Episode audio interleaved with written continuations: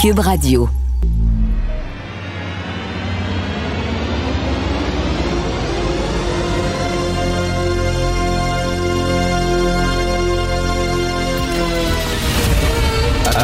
Attention, cette émission est laissée à la discrétion de l'auditeur. Les propos et les opinions tenues lors des deux prochaines heures peuvent choquer. Peuvent choquer. Oreilles sensibles s'abstenir. Richard Martineau. Martino. Un animateur pas comme les autres. Richard Martineau. Cube Radio.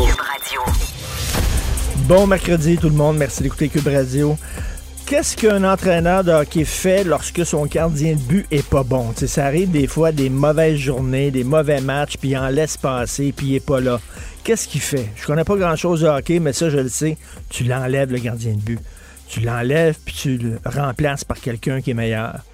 Monsieur Arruda, là, il est temps qu'il soit remplacé. Si vous pensez que M. Arruda, c'est l'homme de la situation, arrêtez de prendre la drogue. Faites quelque chose, consultez quelqu'un. Il est pas là. Il est pas là. On a Joanne Liu. Joanne Liu, qui voudrait être directrice de la santé publique. Cette femme-là, depuis des décennies, elle est sur le terrain. Elle a combattu l'Ebola. Elle a combattu de graves épidémies dangereuses. C'est une femme de terrain. Elle voudrait être là. Elle est revenue d'Europe pour être ici, pour se mettre en réserve de la République, pour utiliser le terme de Pierre-Carl Pellado. Mais non, on prend, il y a des gens qui vont dire, oui, mais il est fin, docteur Arruda, il est fin. Mais je m'en fous. Mais je m'en fous qu'il est fin. Je veux pas un ami, moi, là, là. Je veux un directeur de la santé publique qui connaît son affaire. Regardez ça aujourd'hui, dans le devoir. Un projet pilote pour euh, tester les tests rapides. Une école d'Outremont participe à un projet pilote qui illustre de quelle manière et jusqu'à quel point ces outils peuvent contribuer au dépistage de la COVID-19. Ça, c'est une initiative de Mme Quash, la chercheuse Caroline Quash de l'hôpital Sainte-Justine. Elle a dit, regarde, à un moment donné, on va le faire. On se relève les manches, on va faire un projet pilote. Ça fait 11 mois, là. Ça fait 11 mois. Encore aujourd'hui, il y a un texte. Les gens veulent des tests de dépistage rapides. Les experts disent, il y a une infirmière qui est rentrée dans une résidence pour personnes âgées. Elle avait la COVID, elle n'avait pas de symptômes. Elle l'a donné à des gens là-bas, elle le transmet des gens là-bas. Là, le résultat, c'est qu'il y a 150 personnes dans une résidence pour personnes âgées qui sont en isolement. Ils ne peuvent pas sortir de leur petit deux et demi. Ils peuvent même pas aller dans le corridor chercher une pinte de lait. Ils sont dans. Pourquoi? On aurait pu la tester. Un test de dépistage rapide, 15 minutes. Tchouk! Hey! T'es, ben non, voyons donc, t'es positif, tu peux pas aller- tu peux pas rentrer dans cette résidence-là. C'est tout. Un enfant de 3 ans comprendrait ça. Comment ça se fait qu'il s'entête à dire non à ça? Tous les jours? Il y a des textes d'experts qui disent on veut ces tests-là. Ce n'est pas l'homme de la situation. S'il vous plaît, retirez-le. Puis là, là, tout le monde, on, danse tous autour de l'éléphant qui est dans la pièce, puis personne ose le dire. Mais je vais le dire. Il y a des morts.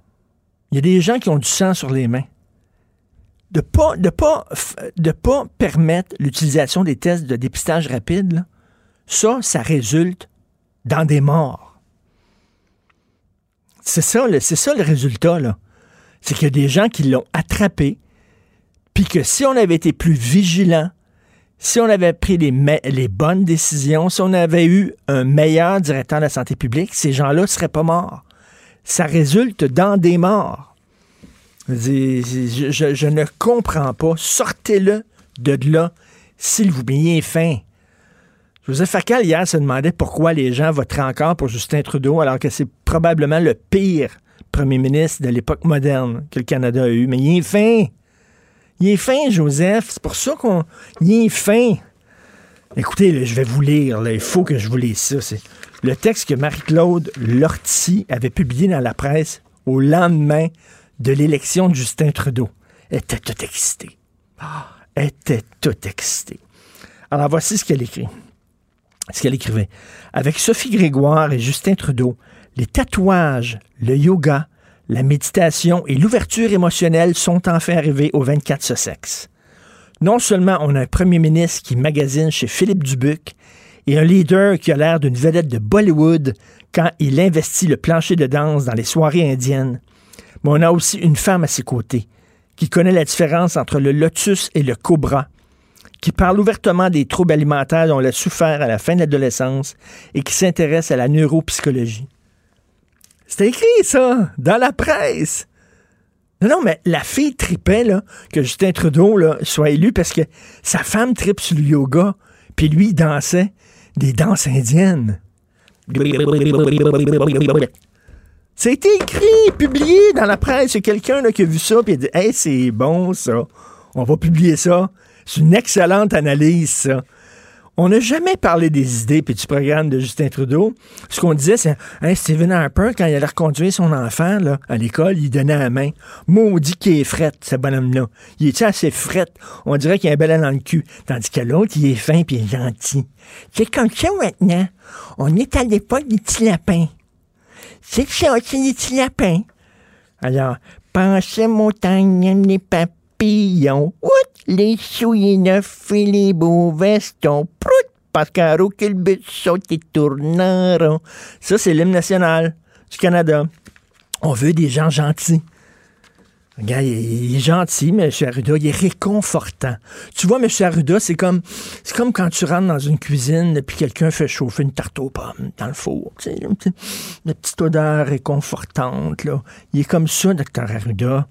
Est fin. Chaque fois que j'écris contre lui, là, il y a tout le temps des madames, c'est surtout les madames qui m'écrivent en disant Vous êtes méchant envers le docteur Arruda. C'est ça qu'on veut maintenant. On veut, on veut des, on veut des leaders qui sont gentils, qui sont ronds, pas d'aspérité, pas d'angle, pas de piquant, pas des gens trop autoritaires. Ça, c'est le patriarcat, c'est masculin, c'est viril, on a ça. Non, on veut, on veut des gens ronds, des gens douillets, des gens fins, hein, qui établissent pas un climat toxique, et qui sont gentils envers tout le monde. On devrait tous se mettre en pyjama en pâte, toute la gang. Le matin, quand on se lève, zit, on monte le zipper, tout en pyjama en pâte, puis on va travailler. Comme dans un gros CPE. Hein? C'est ça. On a Justin. Justin, c'est un animateur de CPE. Il est à genoux, puis il est devant nous, puis... Euh, c'est un nul, il est nul, il est nul. Ses vaccins, c'est nul. Justin Trudeau, là, il a des morts à conscience.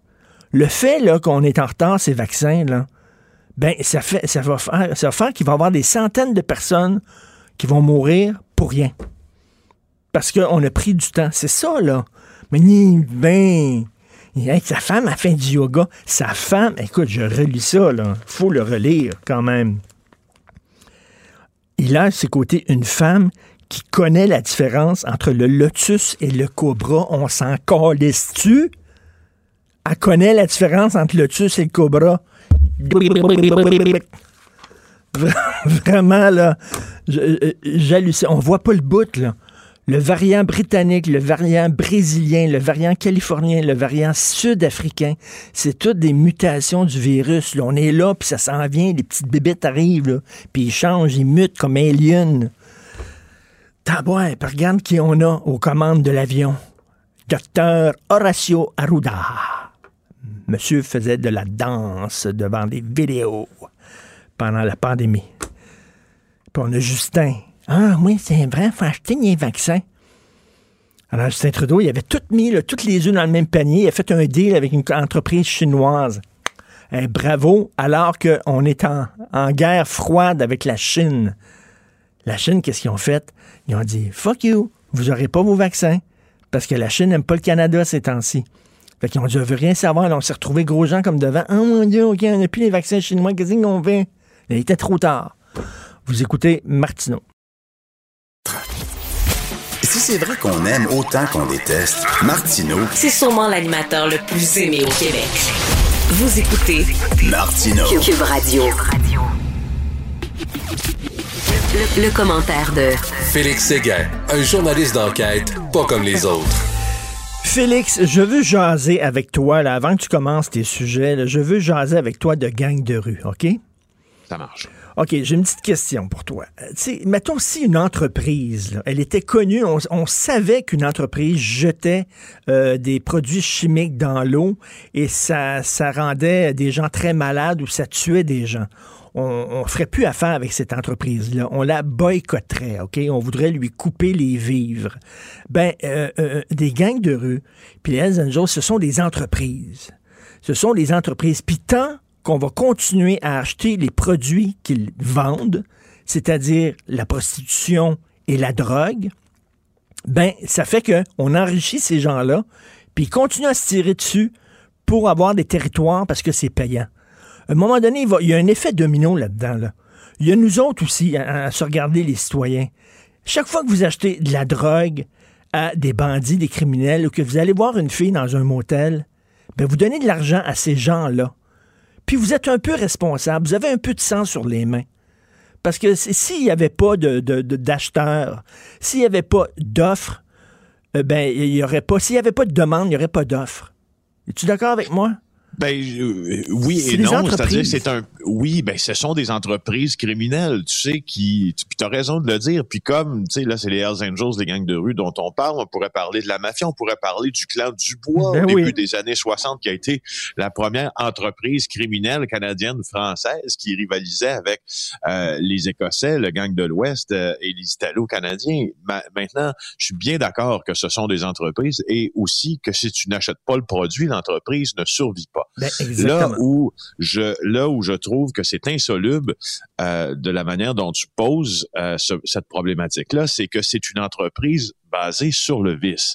Et ce vice-là est parfois un problème, et on le dit souvent mmh. euh, à cette antenne, de santé publique. Quand on parle des drogues qui créent une accoutumance, euh, des opioïdes, et etc. Donc, on a des gens qui en ont besoin, qu'il faut mmh. traiter. Et ce n'est pas tout le monde que l'on peut traiter. Or, ces gens-là euh, vont aller acheter leur dose, euh, soit d'héroïne ou de crack ou de méthamphétamine. alors, qu'est-ce qu'il faut faire? À ce moment-là? Est-ce que, est-ce que, disons, euh, comme l'a fait euh, l'État avec le cannabis, l'État pourrait prendre euh, en charge la vente ou la hmm. distribution de drogue dure? Je ne crois pas. Est-ce que l'État, cela dit, pourrait dépénaliser aussi la possession de ces mêmes drogues dures et, et, et voir l'affaire juste par la lorgnette d'un énorme problème de santé publique, certainement. Mais l'approvisionnement de ça, on peut pas se substituer euh, dans des réseaux clandestins à ces entreprises-là. C'est pour ça que je te dis que c'est un peu aussi insoluble, mais il y a un bon fond dans ce que tu dis. Mm. Mais la solution, euh, dis-moi là, raconte-moi là, parce que je la connais pas. Comme tu dis, c'est un problème de société très, très large. Écoute, j'ai été bouleversé, bouleversé en voyant... Euh, les gens hier qui, pleuraient justement cette jeune fille-là de, de, 15 ans qui sont venus au Canada parce que justement ils voulaient un peu de quiétude, un peu de paix, un peu de tranquillité. Euh, c'est, épouvantable. Ces petits petites crottés-là là, qui se pensent bien bon avec des guns. Là. Puis ça regarde des, vidéos de rappers, de, de, gangster rap, puis ça joue du gun, puis ça, ça se pense bien dur, puis tout ça. Ben, c'est ça que ça a donné. Ça a donné une petite fille qui se fait tirer dans la tête. Là. Je porté à avoir beaucoup de dégoût moi-même, Richard, pour ces euh, pour pour ces, ces gangs-là qui, euh, on l'a dit hier, puis on le répète aujourd'hui, sont supposés de régler leurs problèmes entre eux autres. La vérité, c'est que depuis des mois à Montréal, voire des années, quand on parle de gangs de rue, on voit qu'ils ne règlent pas nécessairement leurs problèmes entre eux autres et leurs méthodes criminelles sont si aléatoires et parfois si peu sérieuses, je mets le terme sérieux entre guillemets, que des innocents qui se font tuer, qu'il y a des des tirs, des rafales de tirs euh, que l'on entend et que l'on voit dans des cafés du nord-est de l'île de Montréal, des gens qui se cachent sous les tables, des gens qui ont peur, qui en resteront traumatisés. Alors, ça, je ne peux euh, que partager avec toi un certain dégoût. De plus, de plus, de plus, de plus, il y a cette, cette escouade supposément euh, en train de s'attaquer au problème. Il y a une escouade là, mmh, mmh. qui est supposée faire la guerre au trafic d'armes à feu à Montréal, qui a toujours pas commencé son travail. plus, plus de sept semaines après sa création. C'est, tu dis, bon ben, ok, tu veux rassurer, tu veux rassurer le public comme service de police, tu crées une escouade, Puis là, t'apprends ça dans le Journal de Montréal, Antoine Lacroix qui l'écrit aujourd'hui. Ben, ça n'a pas commencé. hein. C'est complètement délirant. Puis écoute, toi puis moi, le, régime des armes à feu, c'était pas censé aussi régler un peu ce problème-là. Ça a coûté combien? Plus d'un milliard de dollars. C'est un trou sans fond, ça. Qu'est-ce que ça a fait? Qu'est-ce que ça a donné, les régimes des armes à feu? Sweet fuck all. Euh, Les, armes continuent de circuler parce que pourquoi? Parce que les, les- les bandits, ben, c'est des armes illégales qu'ils utilisent. Est-ce que Félix est là? On l'a perdu. Je pense qu'on s'est per- on s'est perdu un peu. oui, oui. Euh, donc, mais là, euh, on s'est retrouvés. On s'est perdu, mais on s'est retrouvés. Alors, c'est ça, ça fonctionne pas encore. Alors, il y a plus d'armes, il y a plus d'armes en circulation qu'a- qu'avant. Montréal reste une ville sécuritaire, mais il y a certains quartiers de Montréal où ça marche pas. du tout. Mais, mais écoute, là, je reviens sur le registre des armes à feu. Là. Ça a coûté quoi? Un milliard de dollars. C'était pas censé régler aussi le problème de la circulation des armes. Euh, Tu vois que ça a strictement rien donné parce que les- les- ces bandits-là, ces crottés-là utilisent des armes illégales. Oui, puis contrebande. c'est, tu sais, il faut se dire une chose. Oui, tu- tout à fait, tout à fait. C'est, c'est, c'est, c'est comme un problème qui est à part du registre des armes à feu qui nous a coûté une galette. Euh, mais euh, David Bertrand, qui a euh, pris, euh, qui a pris parole dans l'article du d'Antoine euh, Lacroix, euh, affirme euh, que Montréal est toujours une ville très sécuritaire lorsqu'on la compare avec la criminalité des autres grandes villes. Et ça, je dois dire qu'il a raison que quand on compare Montréal et Hmm. Baltimore, Montréal et Détroit, Montréal et Toronto, Montréal et plusieurs grandes agglomérations de l'Amérique du Nord, il faut pas non plus oublier que c'est pas un épiphénomène quand même ce qui se passe, mais mais c'est très localisé. Mm. Euh, et si tu compares avec les flambées de violence à Chicago, exemple, je veux dire, c'est rien ce qui se passe à Montréal. 443 crimes contre la personne avec arme à feu contre 383 en, euh, bon, en 2020, là, Écoute, 443 euh, crimes contre 383 en 2019. C'est pas, tu Non, on non, a- puis quand tu regardes aussi, quand tu regardes ce qui se passe à Mexico, là, me dire, ça, c'est quelque chose.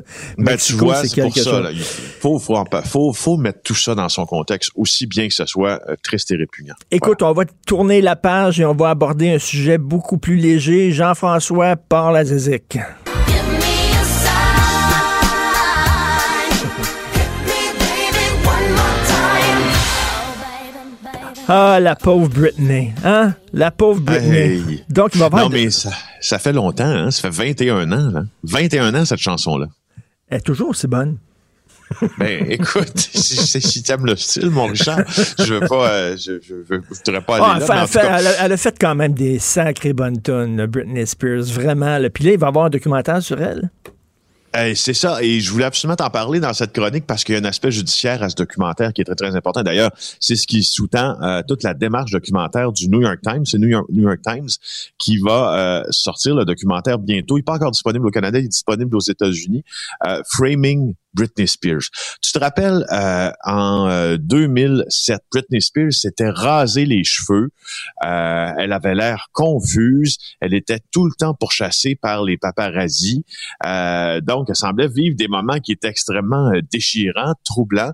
Et, euh, et on a décidé, à partir de ce moment-là, euh, ses parents ont décidé, son père a décidé de la mettre sous tutelle, donc de s'occuper de ses affaires.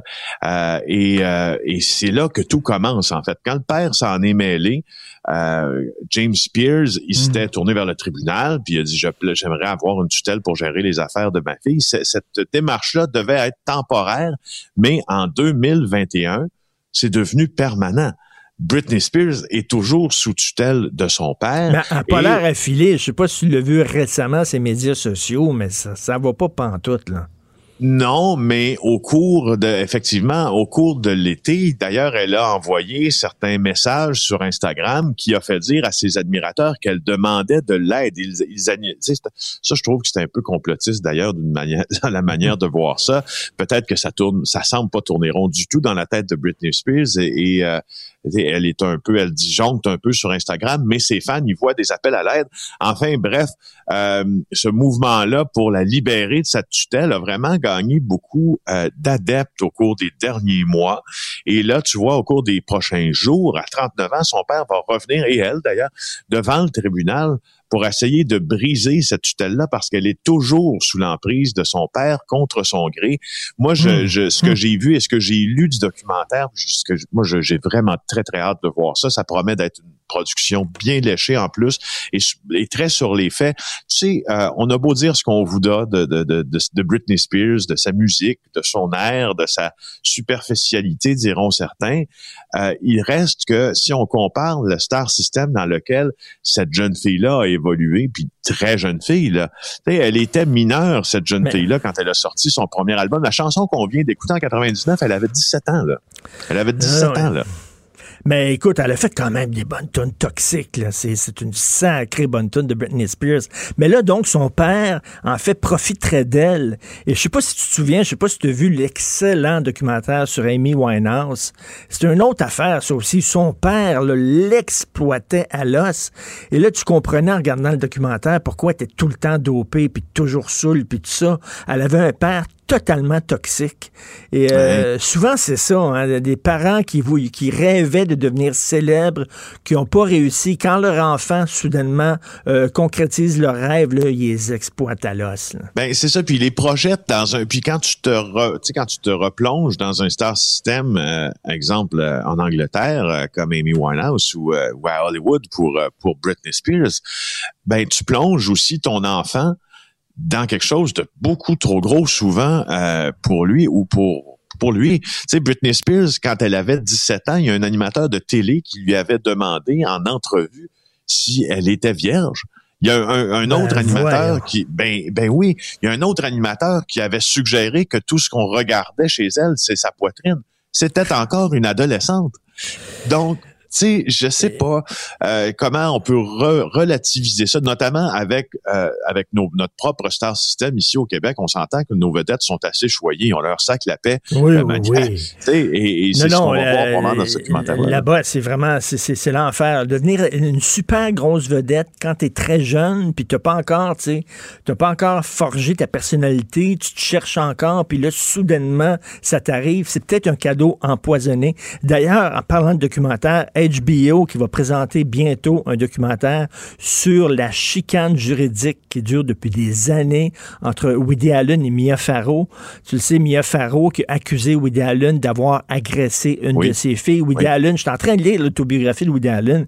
Il se défend très, très bien. Il y a eu deux enquêtes indépendantes là-dessus qui ont dit non seulement euh, Woody Allen était innocent, mais que probablement sa- sa- la petite fille qui dit avoir été agressée, elle avait été comme euh, euh, préparée par sa mère. Elle avait été craquée par sa mère. Hmm. Bref, euh, Il se défend mieux que Roman Polanski. oui, oui. Polanski qui avait dopé une jeune fille de 13 ans et qui l'avait sodomisée dans un, Ouais. dans un sauna. On se souvient de ça. C'était quand même dégueulasse. Mais écoute, je reviens là-dessus. Là. La lutte au trafic d'armes, là, faut vraiment le faire. Puis je m'excuse, il va falloir faire le ménage dans les réserves amérindiennes aussi. Je peux pas être contre. Je peux pas être contre cette affirmation-là, mon cher. Il y a, on, on dirait qu'il y a urgence, euh, qu'il y a urgence d'agir, effectivement. Tout à fait. Ben merci. Toujours un plaisir de te parler, Félix. On Moi se aussi, reparle demain. On a même parlé de musique. Félix Séguin du bureau d'enquête. Cube Radio. Cube Radio. En direct à LCN. Salut Richard. Salut Jean-François. Les événements des derniers jours et même des dernières semaines, je rajouterais même des derniers mois, le montrent avec ce qui se passe particulièrement dans le nord-est de Montréal. Il faut vraiment s'attaquer à cette question-là là, du trafic d'armes. Il y a une escouade qui s'en vient d'ailleurs au SPVM. Ben oui, on, on espère là, qu'elle qu'elle va commencer son travail bientôt. Je voyais ce matin euh, Jean-François à l'antenne d'LCN, euh, ces images-là extrêmement bouleversantes euh, des proches de cette jeune fille-là de 15 ans qui s'est établie au Canada pensant trouver un peu de quiétude, un peu de tranquillité et qui est morte comme ça avec des balles dans la tête. C'est épouvantable à quel point on est secoué, bouleversé, choqué, indigné de ça. Et la lutte contre le trafic d'armes, il va falloir prendre ça au sérieux. C'est très compliqué, hein, parce qu'il y a beaucoup d'armes qui sont achetées légalement aux États-Unis, qui entrent en contrebande au Canada, entre autres qui sont cachées dans les coffres d'auto. Euh, avec les imprimantes 3D, Jean-François, maintenant, les gens Ouais. peuvent fabriquer leurs propres armes chez eux. Et tu imagines, c'est extrêmement compliqué. Et si on veut vraiment lutter contre le trafic d'armes, il va falloir à un moment donné parler des problèmes sur les réserves amérindiennes. faut en discuter à la maison. Prenez Google euh, et écrivez trafic d'armes, réserve amérindienne. Vous allez voir, il y a eu plein de saisies au fil des ans. En mars 2020, à Kanawake, on a saisi, Jean-François, souviens-toi de ça, une mitraillette anti-aérienne. OK, là, les balles de cette mitraillette-là là, étaient capables de percer des coffres forts. Là, on parle d'armes militaires. Et au fil des ans, il y a eu souvent des saisies, grâce entre autres aux Peacekeepers qui ont collaboré avec euh, la police du Québec. Mais il va falloir le faire parce que ce sont des pépinières de trafic d'armes. Euh, il, y a eu de- il y a eu des saisies à Kanawake, à, à et tout ça. Il va falloir à un moment donné aussi faire le ménage dans ces endroits-là si on veut euh, en finir. Mais ça montre aussi jusqu'à quel point le registre des armes à feu, hein, ça devait nous protéger. Euh, ça coûtait quoi? Un milliard de dollars. C'était un trou sans fond. Et finalement, on se rend compte que les bandits n'utilisent pas des armes légales. Les bandits utilisent des armes illégales achetées sur le achetées dans le marché noir. Donc, ça n'a pas fait grand, grande différence, le fameux registre des armes à feu qui nous a coûté vraiment la peau des fesses, comme on dit.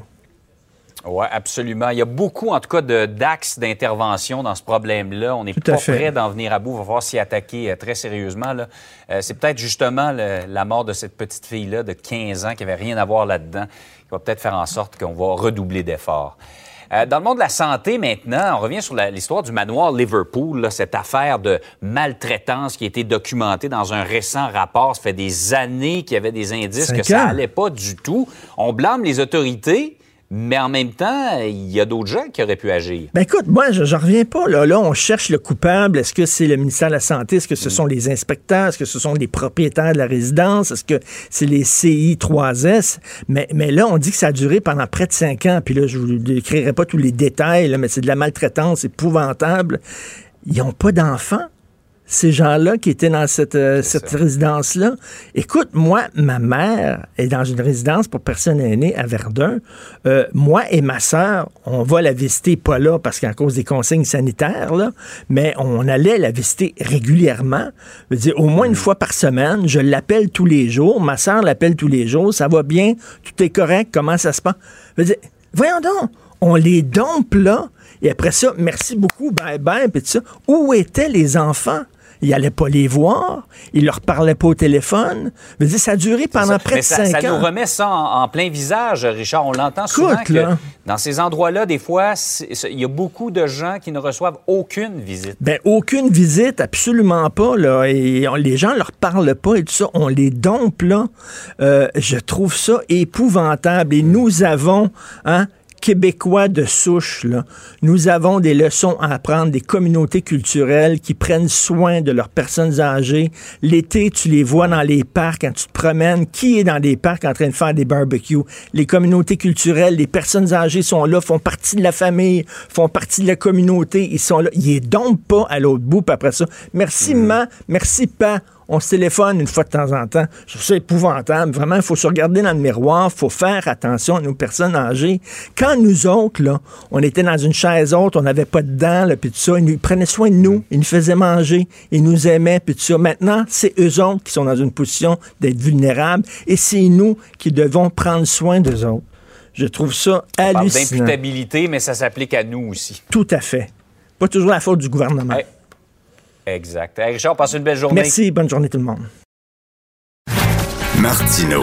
Même avec un masque, c'est impossible de le filtrer. Vous écoutez Martino. Cube Radio. Alors, 10 000 Québécois sont morts de la COVID et là, l'opposition dit là, ça va faire, là, ça prend une enquête publique sur la gestion de la pandémie. Nous allons parler avec Mme Dominique Anglade, chef du Parti libéral du Québec. Bonjour, Mme Anglade. Bonjour, M. Martineau. Euh, là, il y a des gens qui pourraient dire, ouais, mais est-ce que c'est le temps en pleine pandémie? Est-ce qu'on ne devrait pas attendre la fin, justement, de cette crise-là, lorsque ça va être derrière nous? Après ça, effectivement, faire la lumière sur euh, la façon dont on a géré la pandémie. Euh, Qu'est-ce que vous en pensez?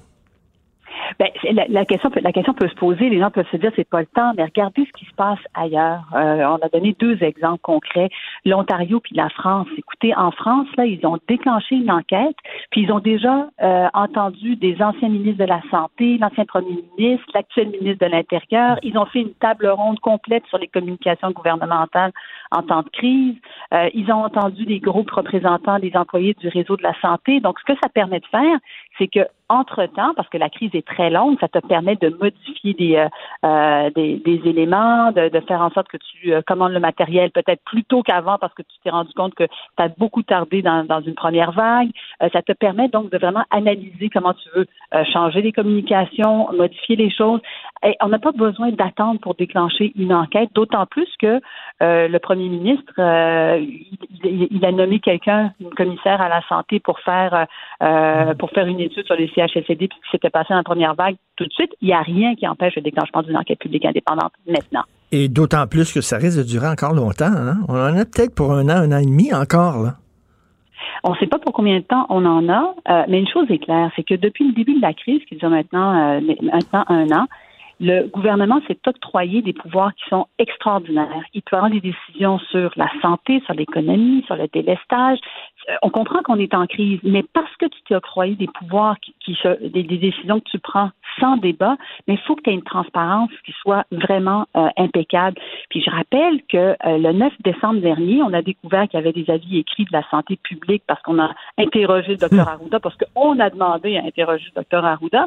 Et le jour même, il nous a dit, il n'y a pas de problème, je transfère toute cette information-là, vous allez l'avoir le lendemain, vous allez recevoir l'information. On attend. On est rendu à deux mois plus tard, on n'a aucun avis public qui a été transmis à la population, aucun avis de la santé publique.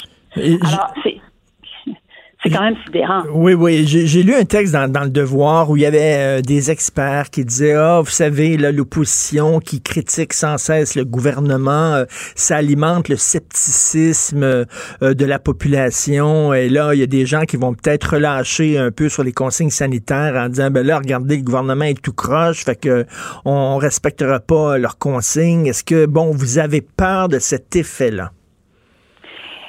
Moi, je pense que c'est il faut prendre l'affaire à l'inverse, puis faut euh, quand même faire confiance à l'intelligence de tous les Québécois. La réalité, c'est que pour avoir de la cohésion, si on explique les choses, si on nous dit d'où ça vient, euh, si on est transparent par rapport à ça, les gens sont beaucoup plus à même de, de, de respecter les consignes. Quand les critères, par exemple, quand tu dois choisir d'une zone rouge ou orange ou, ou jaune, euh, ils sont clairs. On dit ben voilà, voilà comment ça se passe. Les gens sont beaucoup moins enclins à questionner. Ils savent de quoi, ils savent comment ça, ça, va se euh, ça va se décider. Je pense que cette clarté là est nécessaire. Puis la transparence, c'est simplement de- d'expliquer aux gens ce qui s'est passé. Qu'est-ce qui s'est passé dans l'histoire de la ventilation pour qu'on en arrive là, pour qu'on ait des écoles, euh, des, des, des commissions scolaires qui, elles, ont des, euh, de la ventilation, des écoles privées qui en ont, puis dans le système public, on interdit, on pense que c'est dangereux. Qu'est-ce qui a fait qu'on en est arrivé là au Québec, alors qu'en Ontario, ils ont décidé d'installer des ventilateurs? C'est- Il y a des questions fondamentales qui se posent dans les décisions qui ont été prises. C'est normal qu'on veuille avoir les réponses à ces questions-là. C'est tout simplement normal. Et Madame, Madame Andelane, expliquez-moi l'entêtement du gouvernement à ne pas euh, y aller avec les tests de dépistage rapide. Je ne comprends pas. Tous les jours, il y a des experts qui écrivent encore aujourd'hui en disant ça réglerait pas tout, c'est pas une solution miracle. Mais comme disait euh, Marois Risky, quand on est en guerre, on utilise toutes les armes qu'on a sous la main. Comment vous expliquez cet entêtement-là?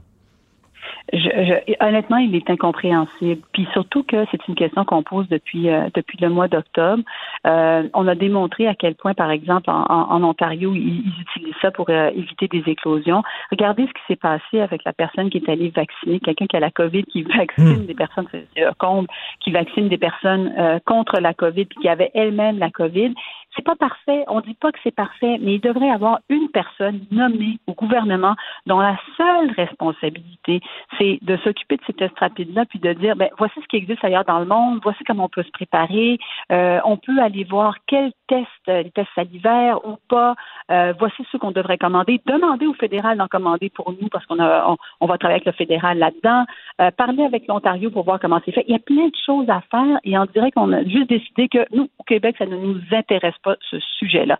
C'est, encore une fois, ça fait partie de, de- quand, quand on parle d'enquête publique indépendante, c'est aussi pour pouvoir répondre à pourquoi on arrive à prendre ces décisions-là en pandémie malgré tout ce que les experts vont dire, puis que le gouvernement décide d'aller dans une certaine direction. Donc, puis on fait tout ça pourquoi? Dans le but de prévenir, dans se dire, de se dire, ben, s'il y a une autre pandémie à un moment donné, s'il y a un autre enjeu important, ben, on va être capable d'être beaucoup plus outillés pour faire face à la musique comme, euh, comme État. C'est tout. C'est pour le bien de l'ensemble de la population. Et je sais, Mme Andelade, que vous voulez pas personnaliser le débat, mais est-ce que Horacio Arruda est encore l'homme de la situation, selon vous? je veux pas personnaliser le débat, mais la, la- la- la réalité, c'est que euh, c'est le premier ministre qui a décidé de, de, de, de, fonctionner de cette manière-là avec euh, avec la santé publique, puis c'est lui qui devra répondre des, euh, à, toutes ces questions-là. C'est une décision du premier ministre à ce moment-ci. Maintenant, nous, euh, on pose des questions à la santé publique. Docteur Arruda, il nous a dit qu'il allait nous donner les, rapports puis qu'il n'y avait pas de problème. Il nous a dit, on va vous les donner. On les a toujours pas. J'ai posé moi-même la question au premier ministre dans nos appels hebdomadaires. Spécifiquement dit quand est-ce que nous allons avoir ces, ces documents. Pourquoi on ne peut pas les avoir du jour au lendemain? Ils existent, ils n'existent pas. On est en train de les caviarder, on décide ce qu'on donne, ce qu'on donne pas. C'est ça qui alimente aussi le, le, le scepticisme dans, le- dans tout ça. Et là aussi, on dit toujours, ben, on prend nos décisions, on est basé sur la science. On se base sur la science, mais la science devrait être la même partout. Je vous savez, un principe scientifique, c'est bon qu'on vive en Afghanistan ou qu'on vive en Suède. Là. Euh, là, on dirait que la science dit une chose en Ontario, dit une autre chose en Colombie-Britannique, dit une autre chose au Québec. C'est un peu bizarre, ça.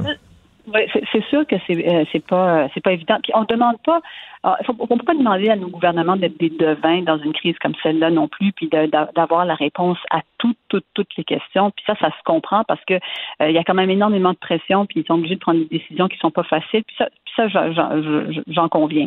Mais il reste que c'est quand même bizarre qu'en Ontario, on a installé des ventilateurs dans les classes euh, des zones les plus à risque, puis qu'au Québec, on pense que c'est trop dangereux.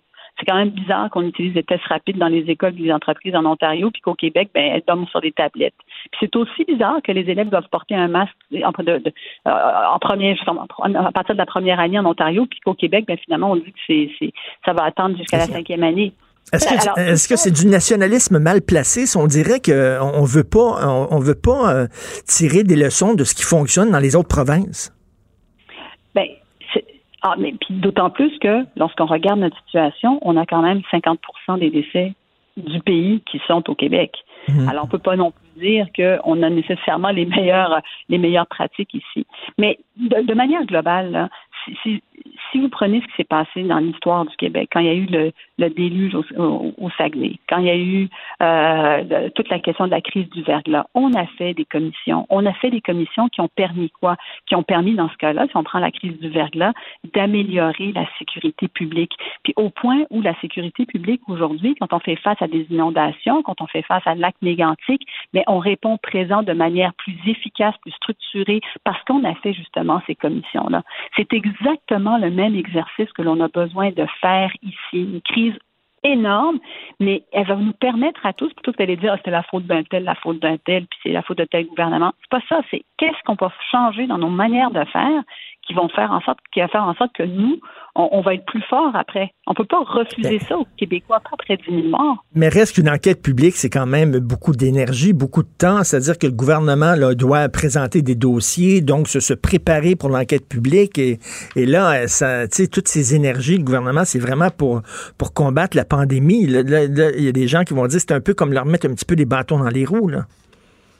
Ben, je vous dirais que euh, l'argument du temps, là, pour moi, il, est- il est plus ou moins euh, plus ou moins euh, valide. Il y a eu une longue commission qui s'appelait la commission Charbonneau qui a duré quatre ans, mais autre ça, euh, hier je faisais l'énumération de la commission Bastarache, la commission Johnson, la commission Lesage, la commission Séguin, euh, la commission Chamberlain, sont toutes des commissions qui euh, qui ont été faites à l'intérieur d'un an. Et, et on pourrait très bien circonscrire au départ la commission, puis dire, ben voici les premiers éléments qui vont être traités, puis voici comme. tu sais, Ils, ils peuvent très bien circonscrire les choses. Je comprends qu'on soit en pandémie, mais là, on, ça fait un an. Ça fait un an Hmm. et d'autres juridictions ont lancé le processus. Je pense qu'au Québec, on est capable de faire ça. Fait qu'au début, là, on se sentait une obligation d'être solidaire envers le gouvernement, mais après un an, on, on est en droit de poser des questions. là. Mais je pense qu'il faut poser des questions. Je pense qu'il faut rester solidaire des mesures sanitaires parce qu'on est dans une période qui est fragile, puis on voit ce qui se passe avec les variants, puis on se dit bon ben là, c'est rendu en Abitibi, euh, qu'est-ce qui va se passer dans leur développement? Il faut vraiment être capable d'anticiper un peu ce qui va se passer avec les variants. Il faut rester solidaire des, me- des, des mesures sanitaires, euh, puis se serrer les coudes parce qu'on a encore des moments qui vont pas être faciles à passer, mais il faut quand même qu'un certain nombre de questions puissent être posées, puis que le gouvernement y réponde, puis puis il peut pas dire euh, ben on le fait pas parce que euh, parce que ça nous tente pas ou parce que c'est trop long. On- 10 000 décès, 10 000 décès au Québec avec des familles euh, endeuillées, avec des répercussions dans toute la société. Euh, je pense que ça mérite une commission d'enquête publique indépendante pour le pour le bien de, de, l'ensemble des Québécois. En tout cas, moi, je me réjouis de la reprise des travaux parlementaires parce que s'il y a une période où on a besoin de l'opposition, d'une opposition qui pose des questions, c'est bien celle-ci. Merci beaucoup, Mme Dominique Andelade, chef du Parti libéral du Québec. Merci, bonne journée. C'est moi qui vous remercie. Au revoir. Martineau, il n'y a pas le temps pour la controverse. Il a jamais coulé l'eau sous les ponts. C'est lui qui la verse. Vous écoutez Martineau. Cube, Cube Radio. Gilles Proulx. Le où, quand, comment, qui, pourquoi ne s'applique pas sa ricanade? Parle, parle, parle, genre, genre, genre. Gilles Proulx. C'est ça qu'il manque tellement en matière de journalisme et d'information. Voici le commentaire de Gilles Proulx. Gilles, je suis vraiment maudit aujourd'hui. À un moment donné, ça fait, Christy, tous les jours, on nous demande au gouvernement les tests de dépistage rapide, c'est important, c'est le nerf de la guerre. Qu'est-ce que vous attendez? À un moment donné, on a le droit de se fâcher aussi. Là. Ben, il est grandement temps de commencer à mettre des points d'interrogation sur le débat. C'est vrai qu'il est mondial, mais moi, j'en suis rendu à me demander euh, où est-ce qu'on cherche l'espoir? Où est l'espoir? Euh, on a eu euh, Israël comme référence la semaine passée. Ils sont rendus à 70% de gens vaccinés. Ça n'a pas démontré l'efficacité du vaccin. De plus, on s'interroge sur les effets positifs sur l'un par rapport à l'autre. Alors, l'espoir vient de quoi? Il vient au désespoir. Alors, pour ceux qui euh, voient venir une troisième vague, alors oui, on peut poser des questions, on peut être enragé, mais on voit bien que les scientifiques eux-mêmes se contredisent. Alors là, la première vague, ça a été le 19. La deuxième vague, l'indiscipline. La troisième vague, ça va être le variant. Bon, le variant qui vient d'Afrique du Sud, on pointe du doigt, ou de la Californie, ou encore on en a dans le nord-ouest québécois. Et puis là, on va parler d'un masque à trois épaisseurs. Alors, on voit bien que les scientifiques se contredisent eux aussi, et ça m'amène à me demander, comme bien d'autres gens, mon cher Richard, où est donc l'espoir?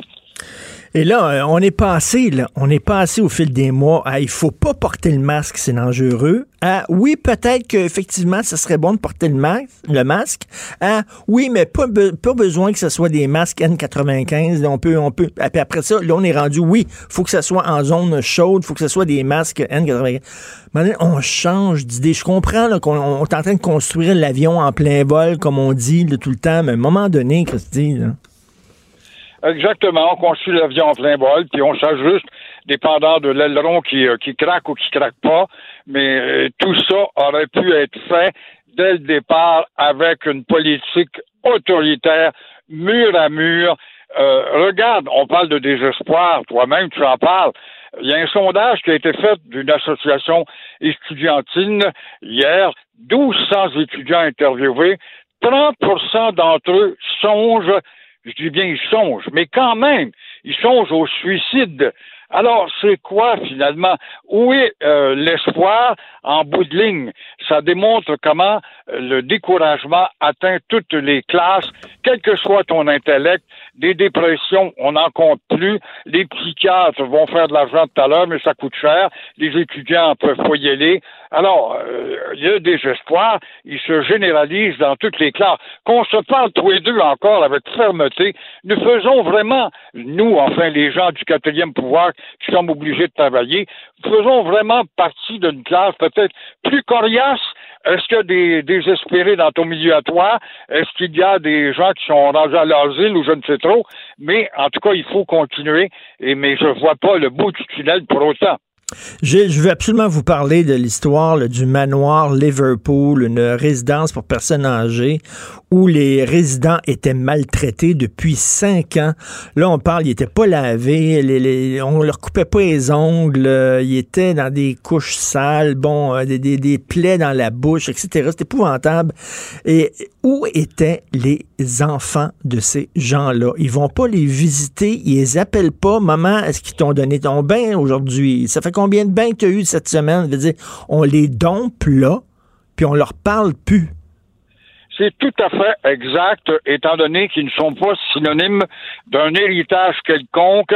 On a parqué le vieux là, et puis on va attendre qu'il meure, puis on n'a pas d'affaire à se préoccuper de lui, puisqu'il n'y aura rien à nous donner quand il va mourir. Mais quand tu vas dans les maisons des CHSLD, moi je l'ai visité beaucoup, j'en revenais pas de voir comment les filles, les gars sont très attentifs, règle générale.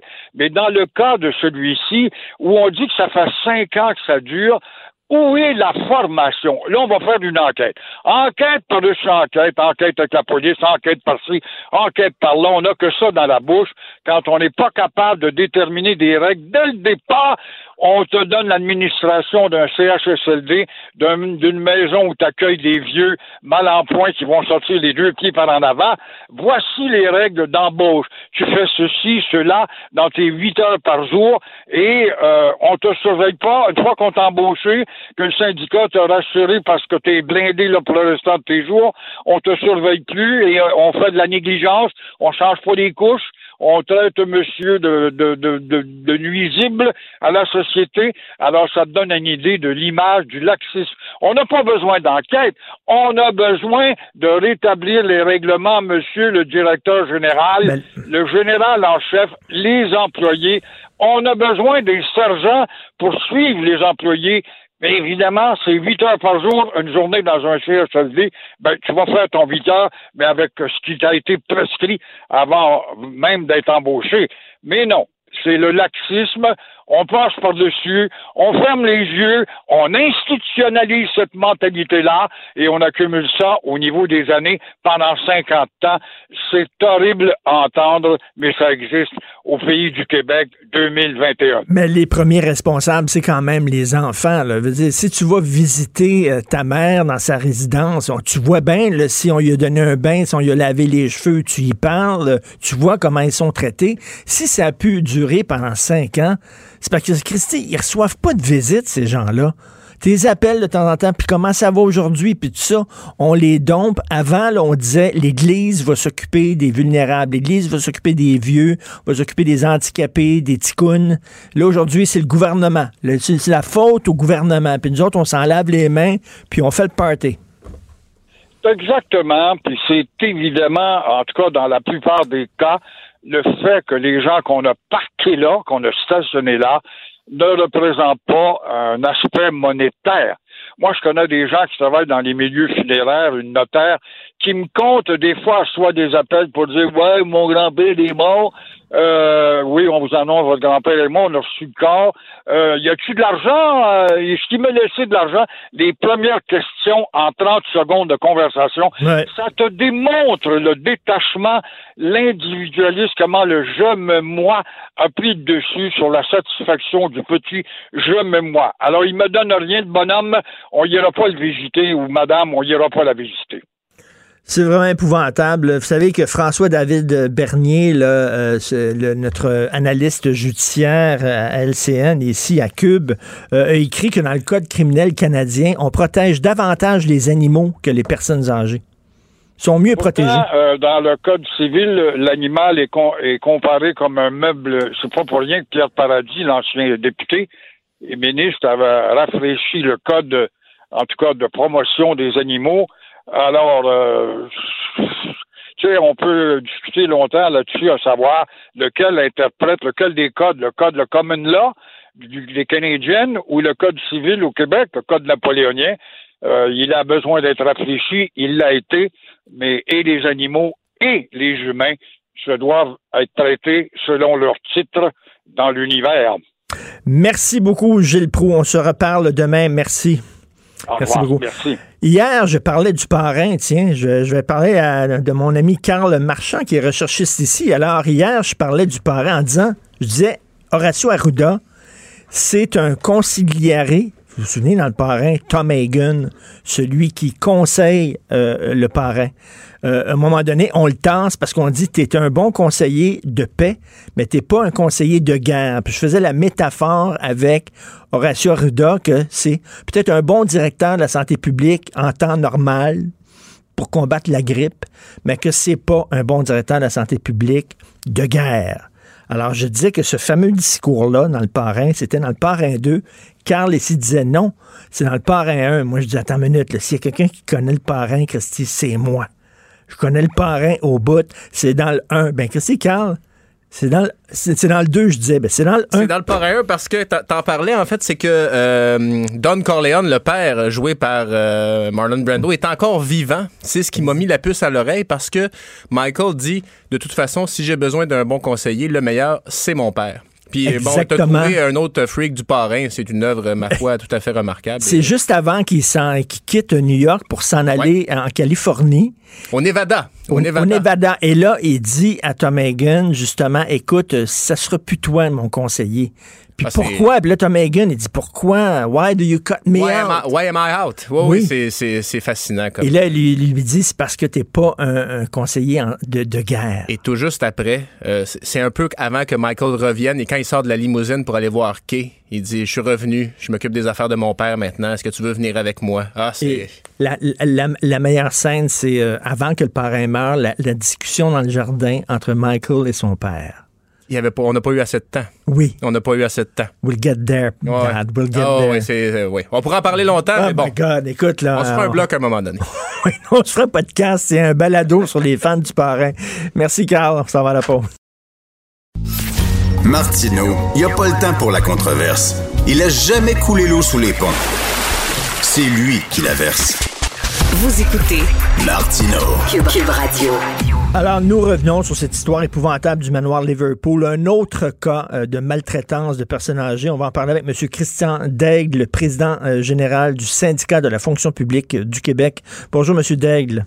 Bonjour, M. Martineau. Euh, on dit qu'il y a plus d'inspecteurs pour euh, surveiller les animaux que pour les aînés au Québec. Est-ce que c'est une, c'est une belle image, ça, ou c'est une réalité? C'est une réalité. On a 18 inspecteurs à la grandeur du Québec pour s'occuper des petits animaux, puis on en a 7 pour s'occuper des résidences pour aînés, les RPA. Parce qu'on n'a pas de, on d'évaluation qui se fait dans les ressources intermédiaires ni dans les CHSLD. Là, faut bien comprendre. Juste les RPA résidences pour aînés, il y en a plus de 1700 au Québec et on a 7 personnes qui font les inspections. 4 à Montréal, 3 à Québec. Que dire? euh, Que dire? Les, les mots me manquent. Les gens, je, je regarde euh, mes amis dans la console, là, l'autre bord, là, puis ils me regardent euh, la bouche ouverte. Sept, Oui, effectivement. On, on fait 551 inspections. On a fait en 2019 là, 551 inspections pour plus de 1700. On vise à en faire une tous les quatre ans. Pour nous, c'est inconcevable. Quand on dit qu'il y a eu des coupures à l'époque à l'austérité et compagnie, on disait que ça affectait pas les services publics. On s'en rend compte aujourd'hui qu'est-ce qui se passe. Puis dans les CHSLD, c'est pas mieux non plus. Il y a même pas d'inspection dans les CHSLD. On fait une visite d'évaluation. Fait qu'on fait juste regarder si les orientations ministérielles sont suivies. Fait qu'il n'y a pas d'inspection comme pour les Mais- RPA. Puis dans les ressources intermédiaires, il n'y a aucune visite. C'est encore pire. mais il y en avait, il y en avait combien avant des inspecteurs? Là, vous dites qu'il n'y en a rien que sept. Il y en avait combien avant?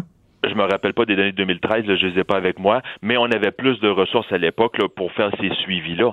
Puis on devait à ce moment-là aussi rendre des comptes par la suite. Là. Il, y a un, il y a une ministre responsable, il y a un ministre responsable, puis ces gens-là doivent avoir des suivis qui se font de ces visites-là, de ce qu'on de ce qu'on veut faire avec les parce que les ressources intermédiaires, comme je le disais tantôt, il n'y a pas d'évaluation qui se fait.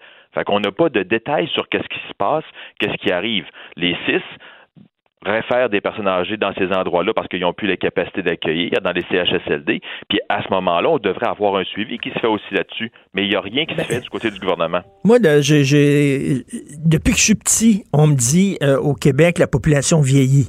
A- La population vieillit. On est euh, vraiment. euh, euh, il y a plus de vieux au Québec que euh, dans, dans- dans les autres provinces. Donc, moi, j'imagine que je me disais, hey, les, les inspecteurs puis tout ça, ça va suivre. S'il y a plus de vieux, il va y avoir davantage d'inspecteurs. Vous me dites qu'il n'y en a rien que sept. Effectivement. Puis c'est pas la Non. première fois qu'on dénonce la situation. On l'a dénoncé dans le passé, mais on dirait qu'il n'y a pas juste les personnes aînées, des fois qui souffrent d'Alzheimer, le gouvernement aussi. Fait qu'on oublie ça, on met ça de côté, puis on y repense pas. Puis quand ça change de gouvernement, on dit ah, on le savait pas, on le savait pas. C'est ça la difficulté qu'on a. Mais là, je reviens là-dessus, puis j'en ai parlé beaucoup depuis le début de l'émission, mais c'est parce que moi, ça me rentre pas dans la tête. Ils, ils ont, ils ont- ils ont pas des enfants, ces gens-là, qui sont dans les résidences personnes âgées. C'est bien beau, les inspecteurs, mais savez-vous, le meilleur inspecteur, savez-vous, c'est qui? C'est les enfants de ces gens-là. Quand tu visites, quand tu vas voir une résidence personnes âgées, là, tu le sais si, euh, s'ils reçoivent des bons soins ou pas. Euh, Je suis tout à fait d'accord avec vous, M. Martineau. Puis là-dessus, il y a une responsabilité à prendre pour chaque personne qui a un parent qui est placé, effectivement. Mais on a des gens quand même qui sont des personnes seules. Puis on a de plus en plus de gens qui vieillissent seuls. Les gens ont eu moins d'enfants avec les années. Il y a de plus en plus de gens qui vont vieillir seuls puis qui vont se retrouver seuls dans ces, dans ces endroits-là et qui vont devenir des personnes vulnérables parce qu'elles n'ont peut-être pas de, de proches pour aller les voir ou ces personnes-là sont en perte d'autonomie également aussi. Donc, il peut y avoir des situations où est-ce que c'est pas nécessairement la faute de la famille, mais pour ça, on devrait avoir minimalement une visite d'inspection par année. C'est ça qui devrait se faire. Nos inspecteurs devraient avoir la capacité de faire une visite par Là- année et lorsqu'il y a des manquements, de faire des suivis par la suite plus Là, rapidement que l'année suivante. Là, M. Deck, je vais vous poser une question. Là, là j'ai peur de la réponse. J'ai peur de la réponse. J'espère que ces visites-là, c'est comme des visites surprises. J'espère que les gens des résidences sont pas avertis quelques jours à l'avance que l'inspecteur s'en vient. J'espère aussi. J'espère aussi, j'ai pas le, le fin mot de l'histoire par rapport à ça parce que eux autres doivent faire une planification, mes inspecteurs. Donc, il faut qu'ils, j'imagine que les résidents savent à peu près vers, vers quand ils vont passer faire un tour aussi, puis ont le temps un petit peu de, de s'adapter ou de faire les choses. Mais quand on les voit une fois tous les trois ans, tous les quatre ans seulement, là, ils n'ont pas besoin ben, ben, de, de se préparer. Ils peuvent laisser aller les choses. Puis euh, des fois, ça peut arriver qu'à la dernière minute, là, ils vont savoir on, on doit être dans, dans le coin d'eux puis de se préparer. Mais ça, c'est pas c'est pas mon domaine, je suis pas dans les RPA. Fait que je peux pas vous dire qu'est-ce qu'il y en est. Mais moi, j'ai de la difficulté, même avec les CHSLD qui relèvent du gouvernement. C'est même pas des inspections qui se font, c'est des visites d'évaluation seulement. Donc là, on fait juste regarder si les orientations ministérielles sont suivies. Donc moi, je m'attendrais à ce qu'il y ait un programme au gouvernement du Québec qui soit géré par le gouvernement, un programme national, pour s'assurer qu'on a le nombre d'inspecteurs et qu'on visite tout endroit où il y a une personne âgée qui est confiée à un organisme ou à une résidence privée à ce moment-là, que ce soit un RPA, que ce soit une résidence intermédiaire, peu importe comment on va l'appeler, qu'il y ait quelqu'un qui visite une fois par année ces endroits-là. Que ce soit privé ou public. Là. Privé ou public. Parce qu'on en a vu des cas de, maltraitance dans des, dans des euh, CHSLD publics. là. on en a vu aussi. Là. Tout à fait. Puis Mme Blais est responsable des aînés. Elle n'est pas responsable des aînés seulement en CHSLD ou en RPA seulement. Elle est responsable des aînés, point. Le ministre Boulet, il est responsable du travail. Il s'occupe du travail autant des personnes, des travailleurs autonomes que des travailleurs en industrie, que des. Peu importe. Mme, Madame Blais, c'est la responsable des aînés, point.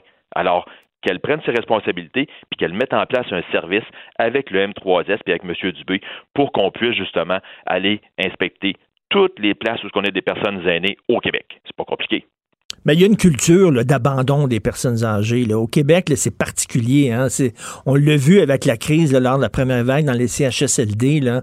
Dans, dans les autres provinces, euh, on est la province avec le, le plus de personnes en résidence, de personnes âgées en résidence. Il y a une culture, on les dompe. Effectivement, en pourcentage de population, on est la province qui a le plus de gens qui sont placés à ce moment-là. Et moi, ça, ça me fait de la peine de voir ça. Puis il faut qu'on s'en occupe de ces gens-là. C'est ces gens-là qui ont bâti le Québec d'aujourd'hui. Si le Québec est ce qu'il est aujourd'hui, si on a des bons services publics, s'il y a eu la révolution tranquille à l'époque, s'il y a eu plein de choses qui ont été mises en place, ben c'est à cause de ces gens-là. On devrait minimalement continuer à s'en occuper et continuer à leur donner une dignité dans la vieillesse. Parce que là, on parle de, mourir dans la dignité. On peut-tu faire une enquête, euh, une commission d'enquête, vieillir dans la dignité? On peut-tu, vous avez quel âge, vous? Vous avez une voix jeune, quel âge vous? J'approche la cinquantaine, donc j'ai une voix jeune, mais euh, je quand même je continue à vieillir aussi. Puis dans une vingtaine d'années, c'est peut-être moi qui va être dans ces, dans ces Ben, ben, endroits-là ben, c'est ça, mais aussi. M. Day, quand on regarde ça, là, on n'a pas le goût, là. On n'a pas le goût de se rendre là, là. Moi, des fois, je me dis, Christy, m'a me flinguer avant d'être trop vieux, là. Ah, j'espère être autonome le plus longtemps possible, tout comme vous. Ça, ça, ça a pas. Puis là, sais-tu, là, faites-vous votre rôle de syndicaliste. On sait bien, syndicaliste, ça charle tout le temps contre le gouvernement, puis vous voulez tout le temps plus de membres, puis plus de personnel, puis tout ça, là. C'est- C'est-tu ce discours-là, que j'entends? Regardez là, on dit on a 10 18 inspecteurs pour les petits animaux qui font 4000 visites par année. J'en ai 7. Mais mettez- mettez-en 10 de plus. là. Moi, sur 40 000 membres, là, c'est pas ça qui va changer mes codes part mes cotisations syndicales. À 10 personnes ou 20 personnes de plus, on serait capable de faire tout le Québec. Puis pour ça, là, c'est pas un gros coût pour le gouvernement du Québec. Moi, là, c'est pas quelque chose de corporatiste. On fait ça pour les citoyens et les citoyennes du Québec.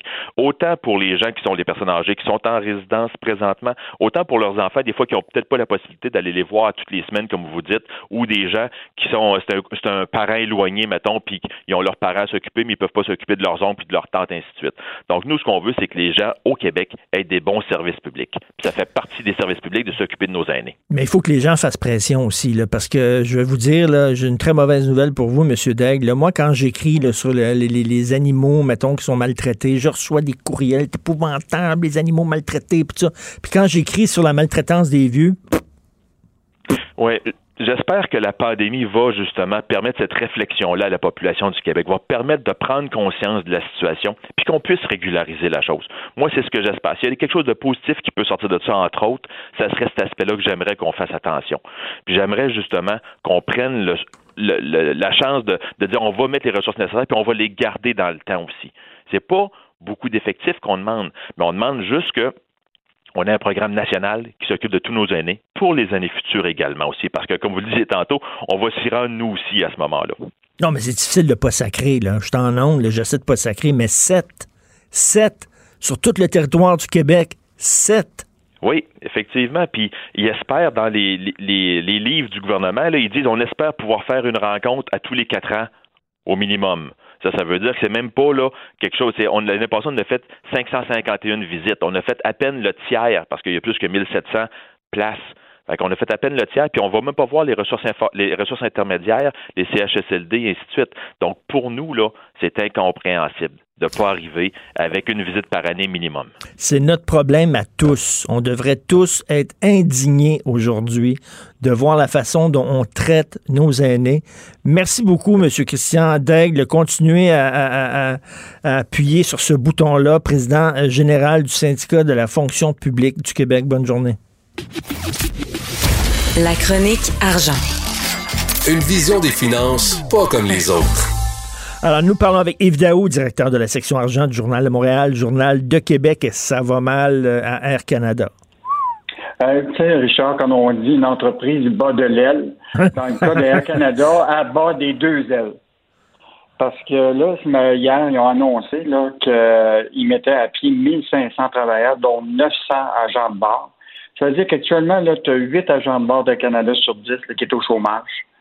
Euh, donc, euh, tout l'écosystème là, du voyage là, est, complètement à terre. Euh, et quand tu regardes, là, au total, là, euh, je, Air Canada, qui, avant la pandémie, avait 33 000 employés, en reste juste 14 000 à l'emploi.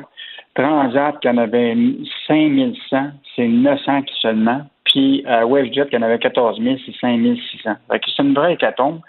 Puis évidemment, ces gens-là, là, ces compagnies aériennes-là, ont eu le droit, là, jusqu'à date, là, selon une source anonyme de notre euh, euh, journaliste Sylvain Larocque, là, euh, que présentement, ils ont eu pour 1,5 milliard dans le cadre des subventions salariales d'urgence qui couvraient, dans le fond, le maintien de l'emploi de 75% du salaire. là. Mais là, ce que ça veut dire, c'est que même les compagnies aériennes n'étaient même plus capables de payer la différence. Donc, ce qu'ils font, c'est qu'ils en- ils envoient ces, en- ces gens-là sur l'assurance euh, chômage. Évidemment, comprendras que probablement que l'assurance chômage, c'est bien moins intéressant pour ces gens-là que d'avoir un salaire. Écoute, une des, des, des agents de bord à qui on parlait, là, la majorité sont toutes euh, dans ce qu'ils appellent la- l'âge du gros train de vie. C'est-à-dire, tu sais, euh, il y avait, une- il était dans une quarantaine, il y a une hypothèque, des ados à maison, etc. Là. Euh, donc, euh, ça sera pas facile pour, euh, pour ces gens-là. Puis cette décision-là est liée au fait que Air Canada a mis fin à 17 liaisons internationales jusqu'au 30 avril, euh, et euh, autant aux États-Unis qu'ailleurs. Donc, euh, puis, faut quand même pas oublier aux États-Unis, hein, le gouvernement américain a donné 25 milliards aux compagnies aériennes américaines pour maintenir en poste sur, la job de 40 000 employés. Fait que euh, le gouvernement canadien là, doit jongler avec ça, là, euh, pas facile. Mais on en est où là, dans le dossier d'Air Transat? Est-ce que Air Canada a toujours les moyens d'acheter Air Transat ou pas? Écoute, euh, ça c'est sec- un secret de polichinelle. là. Donc, il y a évidemment, euh, bon, évidemment, le prix de l'action a comment chuté drastiquement. là. Je n'ai pas vérifié ce matin, mais c'était bien en bas du 5 là, pour un Transat, alors qu'elle doit faire euh, plus que de 16-18 euh, l'action. Donc, euh, c'est sûr qu'il va y avoir des négociations pour un, un prix à la baisse. Mais là, on attend que le gouvernement canadien va accepter ça. Puis il y a aussi la, la- la Commission européenne, du Bureau de la concurrence européenne, qui doit prendre une décision euh, là-dessus. Euh, mais ça bouge beaucoup. Hein. Tu as, vu récemment, il y a eu la question que WestJet serait peut-être intéressé par l'achat de Sunwing. Euh, donc, tu aurais comme deux, deux monopoles du, du voyagiste. Là, euh, WestJet, Sunwing, puis Air Canada Transat qui se battraient sur, sur- sur le marché ici. Là. Mais pour les travailleurs, là, c'est autant, tu sais, tout l'écosystème, là, que ce soit les compagnies aériennes, l'aéroport de Montréal, Trudeau, là, qui perd 300 millions. Euh, euh, fait que c'est tout un écosystème qui, est- qui est complètement à terre, qui va de- devoir être rebâti là, au cours des, des euh, on s'entend, c'est pas l'été prochain qu'on va pouvoir voyager. Là. Moi, je suis en train de, de, tu sais, de, de- d'en faire mon deuil. Là. Ben, tu vas moi, je suis certain que tu vas avoir une Westphalia. Encore. On, va aller à Charlevoix. On va aller à Gaspésie. OK, my God. Donc, virage à 180 degrés d'Ottawa dans le, dans le dossier de la PCU aux travailleurs autonomes. Oui, ben en fait, tu t'appelleras quand même au Québec. il y a presque 450 000 travailleurs autonomes au Québec. C'est quand même énorme. Et à l'époque, quand il y a eu la, la question de la PCU, euh, il avait établi qu'il avait le droit à jusqu'à 14 000 de prestations canadiennes. C'était basé sur des critères qui étaient nébuleux sur la question du revenu brut puis revenu net. Puis là, il y avait eu tout un une bataille puis une discussion, si bien qu'il y avait beaucoup de ces travailleurs-là qui, finalement, devaient rembourser ces 14 000-là parce que c'était basé plus sur le revenu net que sur le revenu brut. Donc, le fédéral a complètement changé de, de, de, de, fusil d'épaule. là. Et donc, euh, maintenant, les travailleurs autonomes vont avoir le droit à, à garder ce 14 000 $-là.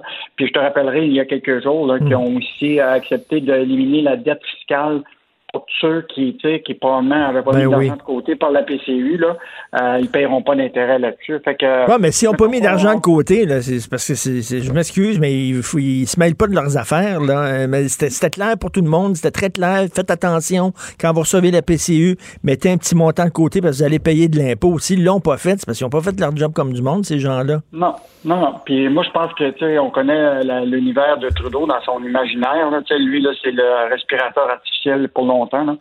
Donc, euh, on ne sait pas encore. euh, Ben, moi, quand je comme paye pas mes impôts, là, et quand ma, ma TPS TVQ, là, euh, je, je mets de l'argent de côté parce que je sais qu'il faut que je repaye, mais il faut que je reverse ma TPS TVQ au gouvernement. Si je le fais Ah, pas, si je le fais pas, le gouvernement va dire, il dira pas, oh, c'est vrai, ton bien de la faire, mais on va faire attention d'abord.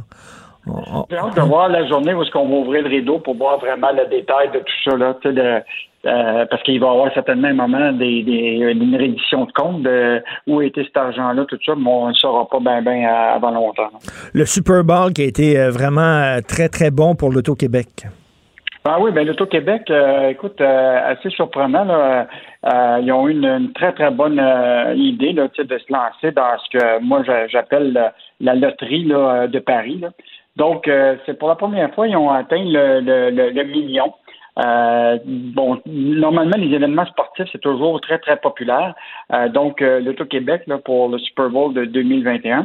Puis, juste te dire, en 2018, là, c'était juste 600 000 donc, a quand même de l'intérêt pour les paris sportifs, mais c'est tellement loin de l'univers, tu comprends-tu, aux États-Unis. Et aux États-Unis, là, euh, juste les paris sportifs, là, c'est des milliards. Écoute, c'était 4,3 milliards américains aux États-Unis pour le Aïe, Super Bowl. ben oui, c'est énorme. Hey, écoute, le mettons, là, euh, on regarde le Super Bowl en chum, là. Tu rentres, là, puis on, on met chacun 20 pièces dans un pot, puis à la fin, là, celui qui a, qui, a, qui a collé la shot le plus proche, là, ramasse le pot. Ça, c'est illégal de faire ça. On n'a pas le droit, hein? Non, c'est ça. Tu n'as pas le droit, mais. euh, Tout le monde le fait, hein? Ouais, mais il y a une pression énorme actuellement de légaliser tout ça. Euh, qui permettrait justement euh, au gouvernement, en tout cas les, les, les, les, provinces, là, de. Tu sais, on estimait au Canada là, que des, on, estimait plus de 150 millions des paris illégaux au Canada en 2015. Donc, euh, parce qu'il n'y a pas des chiffres plus récents, mais tu peux estimer que c'est probablement plus élevé que ça. Là. Donc, il y a quand même des gens qui qui font du bidding ou du, des paris Ben oui, écoute, illégaux. Yves, Yves, euh, dans une soirée de Super Bowl, j'ai déjà, j'ai déjà parié avec un député. Je dirais pas qui, là, mais quelqu'un du gouvernement qui avait parié sur, sur les résultats du Super Bowl, pour te dire. Et, écoute, Aunt Jemima qui a changé de nom, la compagnie Aunt Jemima. Écoute, ça, c'est vraiment une histoire euh, rocambolesque dans le domaine du marketing. Là. Donc, euh, je te, euh, bon, tu sais tout le mouvement aux États-Unis là, de, Ben du ouais. racisme systémique, tout ça. Donc là, maintenant, ça va s'appeler Pearl Mining Company. Euh, puis, je veux juste te rappeler que il y avait, ça, c'est euh, les propriétaires, c'est Pepsi qui a décidé de, de mettre fin à ça parce que ça donnait une image évidemment raciste de- des- des- des- des personnes noires. Puis euh, la, la compagnie Mass euh, des barres de chocolat, qui est aussi propriétaire de, du riz Uncle Ben, là, a aussi fait sauter Uncle Ben. Ben oui, ben il y avait le- il y avait l'oncle Ben, puis il y avait ma tante Jemima, mais on s'entend que c'était comme c'était comme les serviteurs d'un- d'une famille de blancs riches là. C'est un peu ça le- le- la figure là, de Aunt Jemima puis Uncle Ben. Ben oui, ben, tu sais, Aunt Jemima, elle, elle- date de 1889, puis elle, elle chantait des chansons à ce moment-là, mais était vraiment un, un- un esclave noir qui avait été recruté, qui s'appelait Nancy Green, Ah. qui était devenue porte-parole, puis elle se promenait avec un baril de, de farine, là, puis elle, elle chantait en même temps, puis elle faisait des, des, des crêpes, là. Fait que je pense que, évidemment, ça, ça fait référence à un historique un peu passé. euh, Ben oui. puis dans le cas d'Uncle Ben, par exemple, euh, ça venait d'un gars qui s'appelait, euh, euh, je me rappelle pas d'ailleurs, c'était un, fermier texan euh, qui s'appelait Uncle Ben, qui était, qui était noir, mais lui, il faisait de, de- de la culture de riz de haute qualité. Euh, mais là, évidemment, les- ces deux visages-là ont disparu. euh, Ben, en, en. France, je sais pas si tu connais ça, mais Banania. Banania, il y, a, Ben oui. il y a bon Banania, puis là, c'était un noir qui souriait, puis tu avais ça sur, sur les tasses de café au lait le matin, là. Puis c'était un Mm. noir qui souriait, là, puis euh, il y a bon Banania. Écoute, Mm. c'était vraiment colonisateur au bout, là. Ça, ça aussi, il faut, qu'il faut que ça débarque. Ouais, moi, je pense qu'il y, y a comme un mouvement, là, qui, il y a Ben des ouais. affaires qui sont comme pas mal évidentes. là. Tout à fait. Merci beaucoup, Yves Daou. Bonne journée. On se reparle demain. OK, à demain. Martino, souvent imité, mais jamais égalé. Vous écoutez Martino. Cube, Cube Radio. Je discute avec Claude Villeneuve, chroniqueur Journal de Montréal, Journal de Québec. Claude, sais-tu ce que la première chose que me dit ma blonde en ouvrant les yeux ce matin? J'ai l'impression que je vais le savoir. OK, avant, avant de dire tu es donc beau, mon chéri, ce matin, avant de me dire ça, elle me dit à ce prix que je tanné d'entendre parler de la COVID. C'est ça qu'elle me dit pour vrai, là. Parce qu'on a ouvert la télévision à LCN, puis boum, première nouvelle, la COVID. Puis elle dit maudit que je t'ai cœuré d'entendre parler de ça. Toi aussi. Justement, regarde, on va en parler. Sophie puis moi, on a l'air d'être rendus à la même place. Parce que c'est comme un disque qui saute, Richard. C'est, comme un long jour. On a beaucoup parlé du jour de la marmotte, là, surtout le 2 février, mais c'est vraiment ça. C'est que à tous les jours, c'est comme si on passait le même film. Ça va faire 11 mois vendredi qu'on est dans l'état d'urgence sanitaire. Hein, euh, un an moins un mois. C'est ça. Une journée, ben, on trouve que le gouvernement fait trop. Puis une journée, on trouve que le gouvernement fait pas assez. Puis une journée, on chiale contre Trudeau. Puis l'autre journée, on dit que Trudeau contrôle pas tout. Puis c'est comme, tu nous, même nous, comme chroniqueurs, maintenant, on vient à court de sujet parce qu'on a l'impression de dire tout le temps la même affaire. Maudit Christy, puis euh, on n'a pas fini. Écoute, on en a pour un an encore minimum, là. Ben, c'est parce que, tu sais, euh, on, on le savait, hein, avec la vaccination. Wow, on a trouvé un vaccin. Rappelle-toi, on était en onde ce jour-là, Richard. Euh, tu sais, c'était, la, on avait le cœur à la fête savoir qu'il y avait un vaccin qui s'en venait. Mais il était pas produit, le vaccin, puis il était pas distribué, puis il était pas encore dans le bras de tout le monde, tu sais.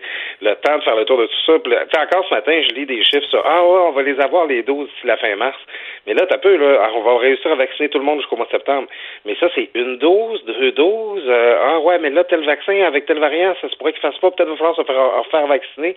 Tu sais, t'as l'impression que ça fait juste se télescoper vers l'avant. Ça ne finit plus. Hey, J'ai découvert quelque chose sur YouTube qui est fantastique. OK, sur YouTube, il y a des gens qui marchent avec des caméras, qui marchent dans les rues de grandes villes. OK, puis ça dure deux, trois heures, là, en temps, en temps quasiment réel. là. Je mets ça sur ma grosse TV. L'autre jour, j'ai marché dans les rues de New York. Euh, av- avant hier, j'ai marché dans les rues de Paris. Je regarde ça, puis ça me fait, mon je, je, je, je pars de Montréal. On a besoin de rêver. Ah, regarde, moi, euh, dans, dans mes rêves, là, euh, j'imagine des buildings hallucinants. Ça, ça a toujours été le cas. Là. Si j'étais capable de dessiner les, les, les bâtiments que j'imagine dans mes rêves, là, il m'enverrait, il m'in- il m'invi- il m'inviterait en Europe pour dessiner des musées. Là. Ça va aucun sens comment je pense à des bâtisses. Ben, de ce temps-là, Richard, je ne vois que des hôtels. j'imagine des hôtels magnifiques et somptueux dans les plus belles villes du monde que j'aurais envie de visiter. Tu sais, maudit que notre, on dit que le monde est petit, ben il est très petit notre monde présentement quand il se résume un appartement, un terrain, euh, une cour. Tu sais, c'est on, on- le champ des possibles de ce qu'on peut vivre dans une journée, de ce dont on peut parler puis espérer, il est très très restreint par la pandémie. Écoute, moi, je me demande, on parlait de quoi avant la pandémie? Tu sais, j'avais une émission de radio, moi, je parlais de quoi, là, avant la pandémie? Je m'en souviens plus. Ben, écoute, c'est ça. J'ai, essayé d'y penser hier. Je disais, on parle beaucoup de la, de la, de la pandémie. De quoi on pourrait parler d'autre? Ce serait quoi les autres sujets? Bon, il y a toujours, puis ça, euh, écoute, euh, on n'en viendra jamais à bout. Il y a beaucoup, euh, tout ce qui est culture woke présentement, cancel culture. C'est ça, là, tu sais, je me rappelle au début de la pandémie, on disait, ah, ça fait un tour du bien puis entendre parler de ça. Ah, ben là, ça finit par revenir. Ça, on s'en sauve pas. Tu sais, ça, c'est comme un des sujets qui a survécu. Là, nous, à Québec, euh, on a le tramway pour se détendre. là. La petite consommation pour le tramway, ça peut nous distraire. Mais à part de ça, Richard, on va dire comme toi, euh, tu sais, avant la pandémie, le Québec était en surplus budgétaire, euh, les gens étaient contents de leur gouvernement, on venait d'adopter une loi sur la laïcité, IA, tu sais, c'était c'était de ça qu'on parlait, mais là, euh, c'est comme si on, on, on se demande de quoi on parlait avant, puis on se demande de quoi on va parler après. Tu sais, c'est quoi Oui. nos horizons, à quoi on peut rêver présentement? Il y a un auditeur qui vient de m'écrire en disant Bof, il dit il y a des gens qui font rien parler du Canadien à longueur de jour aussi. Là. Fait que, tu sais, Canadien ou COVID, là. Mais, mais écoute, je parlais tantôt à Dominique Anglade euh, de, c'est bon, l'opposition qui demande une commission d'enquête. T'en es où, toi, là-dessus? Est-ce que tu trouves que c'est une bonne idée ou on devrait attendre la fin de la pandémie? Le dit, la fin de la pandémie, ça, ça peut être dans un an, deux ans. Ouais, ben, il y a cette impression-là que la messe n'est pas dite. Tu sais, euh, que, euh, tu sais, comment on va sortir de ça? Euh, la deuxième vague, c'est déjà. En fait, avec le temps, on va probablement se rappeler de cette pandémie-là par ces vagues. Ce qu'on vit au Québec présentement, c'est vraiment pas la même affaire que ce qu'on a vécu le printemps passé quand c'est CHSLD, les gens mouraient de déshydratation ou de malnutrition. Là, Euh, il y a encore des cas dans les CHSLD, c'est pas parfait, mais on n'est pas dans la même histoire. Fait que, oui, cette histoire-là de la première vague est sans doute finie, puis peut-être qu'on peut l'investiguer. En même temps, il y a peut-être encore des surprises qui nous attendent au bout du chemin, là, Richard. là. Tu sais, euh, on parle des tests rapides, on parle euh, de la ventilation dans les écoles. Euh, je suis pas sûr qu'on a toutes les données à venir jusqu'à maintenant, puis qu'on est allé au bout de l'expérience pour juger de l'action du gouvernement. Euh, je suis pas contre une commission d'enquête à ce stade-ci, mais il faut se dire qu'on va peut-être besoin d'en avoir, on va peut-être avoir besoin d'en avoir un autre à la fin de tout ça. Ouais, et comment ça se fait qu'on ne s'inspire pas des choses qui marchent dans les autres provinces? Oui, puis tu sais déjà puis dans les autres pays aussi, tu sais euh, déjà là on commence là à insta- instaurer des quarantaines à l'arrivée là comme ce qui a fait le succès de l'Australie puis la Nouvelle-Zélande là ça on, va commencer à faire ça au Canada même si c'est pas simple à mettre en place. Puis dans les autres provinces ben c'est ça, ils ont des stratégies de dépistage rapide. Euh, tu sais ils ont eu euh, ils- ils- à la fin, ils ont un meilleur résultat de pandémie que le Québec. Là. On était bien fiers au Québec au début, ça va bien aller, on était derrière notre premier ministre. Mais manifestement, ils ont mieux réussi leur coup. Là. Même l'Ontario qui était subi, euh, soumis à de fortes pressions. Alors, euh, il, va falloir être capable de se regarder dans les yeux. On fait mieux ailleurs au Canada qu'ici au Québec, et ça, même si on est super content de notre premier ministre. J'ai une mauvaise nouvelle pour toi. On va continuer à en parler de la COVID, même si on est tanné. Euh, comme chroniqueur, moi, je me, me- me demande tout le temps, c'est bon, je veux-tu parler de la COVID? Les gens doivent être tannés, mais en même temps, qu'est-ce que tu veux? C'est, notre quotidien, c'est ça. On est tu sais, si tu parles pas de la COVID, tu as l'air complètement déconnecté. Ben c'est ça. Puis moi, je, tu sais, quand j'hésite, tu sais, toi, tu chroniqueur de- qui a encore plus d'expérience que moi, Richard, on a des guides. Puis moi, je me demande toujours, qu'est-ce qui intéresse les gens aujourd'hui? Qu'est-ce qui leur parle? C'est quoi qu'il y a dans leur quotidien? Qu'est-ce qu'ils vivent? C'est quoi qui, c'est quoi qui les a choqués ce matin en lisant le journal? C'est ça que je me demande, tu sais. Puis la réalité, c'est que c'est ça la réalité du monde présentement. Ils ont peur pour leur job, ils ont peur pour leur commerce, ils ont peur pour la santé de leurs proches, ils s'ennuient de leur famille, ils s'inquiètent pour leurs enfants. C'est ça la réalité des Québécois, c'est ça la ré- ré- réalité des lecteurs et de nos auditeurs. Fait que nous, comme chroniqueurs, notre job, c'est de parler de ce que le monde vit. Ce que le monde vit présentement, c'est la COVID. C'est ça, malheureusement. Puis on va s'en reparler demain, Claude. Merci, bonne journée. Je sais pas pourquoi tu dis ça. On pratique le jeu. Salut, bonne journée. On lâche pas. Salut. Vous écoutez Martino. Tout ce que vous venez d'entendre est déjà disponible en balado sur l'application ou en ligne au cube.radio. Alors aujourd'hui, dans euh, la section Faites la différence du Journal de Montréal, euh, Jean-Pierre Charbonneau co-signe une lettre avec Françoise David euh, sommant le gouvernement euh, d'agir maintenant en ce qui concerne sa réforme de mode de scrutin. hein. Il l'avait promis. Où c'est que c'est rendu ça? On dirait que c'est pas, c'est tombé littéralement dans la craque. On va en parler avec M. Jean-Pierre Charbonneau, président du mouvement Nouvelle Démocratie. Bonjour, M. Charbonneau. Bonjour, M. Martineau. C'est vrai qu'on n'entend pas beaucoup parler. Il faut dire que, bon, effectivement, il y a la pandémie, mais j'imagine qu'on peut marcher puis mâcher de la gomme en même temps. Oui, la pandémie ne peut pas être un prétexte à, à expliquer à un moment donné des, des renoncements ou des, des- des retards indus. Euh, D'ailleurs, la pandémie n'a pas empêché au mois d'octobre dernier qu'un débat se fasse à l'Assemblée nationale pour adopter la deuxième lecture. C'est ce qu'on appelle, il y a trois lectures. C'est quand on veut qu'un projet de loi soit adopté euh, de façon définitive. Alors là, on a passé l'étape de la deuxième lecture. Et puis, euh, on attend depuis quatre mois que le leader du gouvernement appelle le projet de loi pour qu'il il soit étudié euh, de façon détaillée, ce qu'on appelle article par article. C'est là que les, les projets de- de- de- d'amendement, de, bonification, euh, de consensus euh, se font l'étude détaillée. Mais là, on attend depuis quatre mois. Et la semaine passée, le leader du gouvernement a été interrogé sur des postes de radio, puis euh, sur les priorités législatives du gouvernement, puis pas un mot sur la réforme du mode de scrutin. Pourtant, nous, on a rencontré le premier ministre euh, de façon virtuelle euh, au mois de novembre, euh, Françoise David et moi, qui, et puis euh, avec la ministre responsable du dossier, puis on s'était fait assurer qu'après les fêtes, une fois que le projet de loi sur la relance économique aurait été adopté, ce qui était un des dossiers de la, ministre euh, Sonia Lebel, ben, on passerait à l'étape de l'étude détaillée du projet de loi. Et là, ben, les projets de loi sont appelés. Puis celui-là, ben, il n'a pas l'air d'être dans la mire du leader du gouvernement. Je ne sais pas si euh, a parlé au bureau du premier ministre, mais il y avait pas mal de témoins quand euh, M. Legault et Mme Lebel nous ont assuré au mois de novembre que ça procéderait là. Parce qu'à un moment donné, il y a un délai. Le gouvernement euh, établit un délai si on veut que ce ces délais-là soient respectés. Mais, euh, si on ne peut pas attendre euh, au calendrier grec ou attendre à la dernière minute un projet de loi comme celui-là qui a beaucoup d'articles. Ça suppose une couple de semaines de travaux euh, intensifs. Et, on sait que bon ben, actuellement, avec la, la- la pandémie, c'est déjà plus difficile ces travaux-là. Alors, que le gouvernement respecte ses engagements, que le leader, finalement, vérifie au, au bureau du premier ministre les engagements qui ont été donnés de, de façon formelle. Et pourtant, M. Legault récemment euh, a instrumentalisé un de ses points de presse. D'ailleurs, ça m'avait extrêmement choqué pour dire, écoutez, on va, euh, on va concrétiser toutes nos, nos promesses, on va réaliser toutes nos promesses. Puis là, il avait profité du point de presse qui devrait être exclusivement sur la santé publique pour se, pardon, se péter bretelles et, euh, et parler de toutes ces promesses. On commence notre texte matin qui est publié dans, le journal de, Montréal et le journal de Québec. On dit que le premier ministre avait justement assuré récemment que tous ses engagements électoraux soient remplis. Or, le projet de loi dont on parle, c'est le projet de loi 39. Euh, il a été déposé à l'Assemblée nationale le 25 septembre 2019. Et euh, l'étude détaillée euh, est prête depuis le 8 octobre dernier. Ça, c'est l'étape où on a fait l'adoption de la deuxième lecture, c'est-à-dire le principe du projet de loi. Et donc, depuis le 8 octobre, on attend là, que, finalement, si on veut que, si le premier ministre veut que, euh, que tous ces engagements électoraux soient remplis, ben, c'est le temps qu'il dise à son leader de passer à l'action. là. Euh, vous, vous appuyez la proportionnelle. Vous savez qu'il y a des gens qui l'appuient pas. Bon, euh, on sait qu'il y a deux personnes qu'il faut pas inviter au même party. C'est vous et Christian Dufault, par exemple. là. Euh, Christian... C'est vrai, ça. Bon, Christian Dufault qui a écrit un livre là-dessus, il est contre la proportionnelle.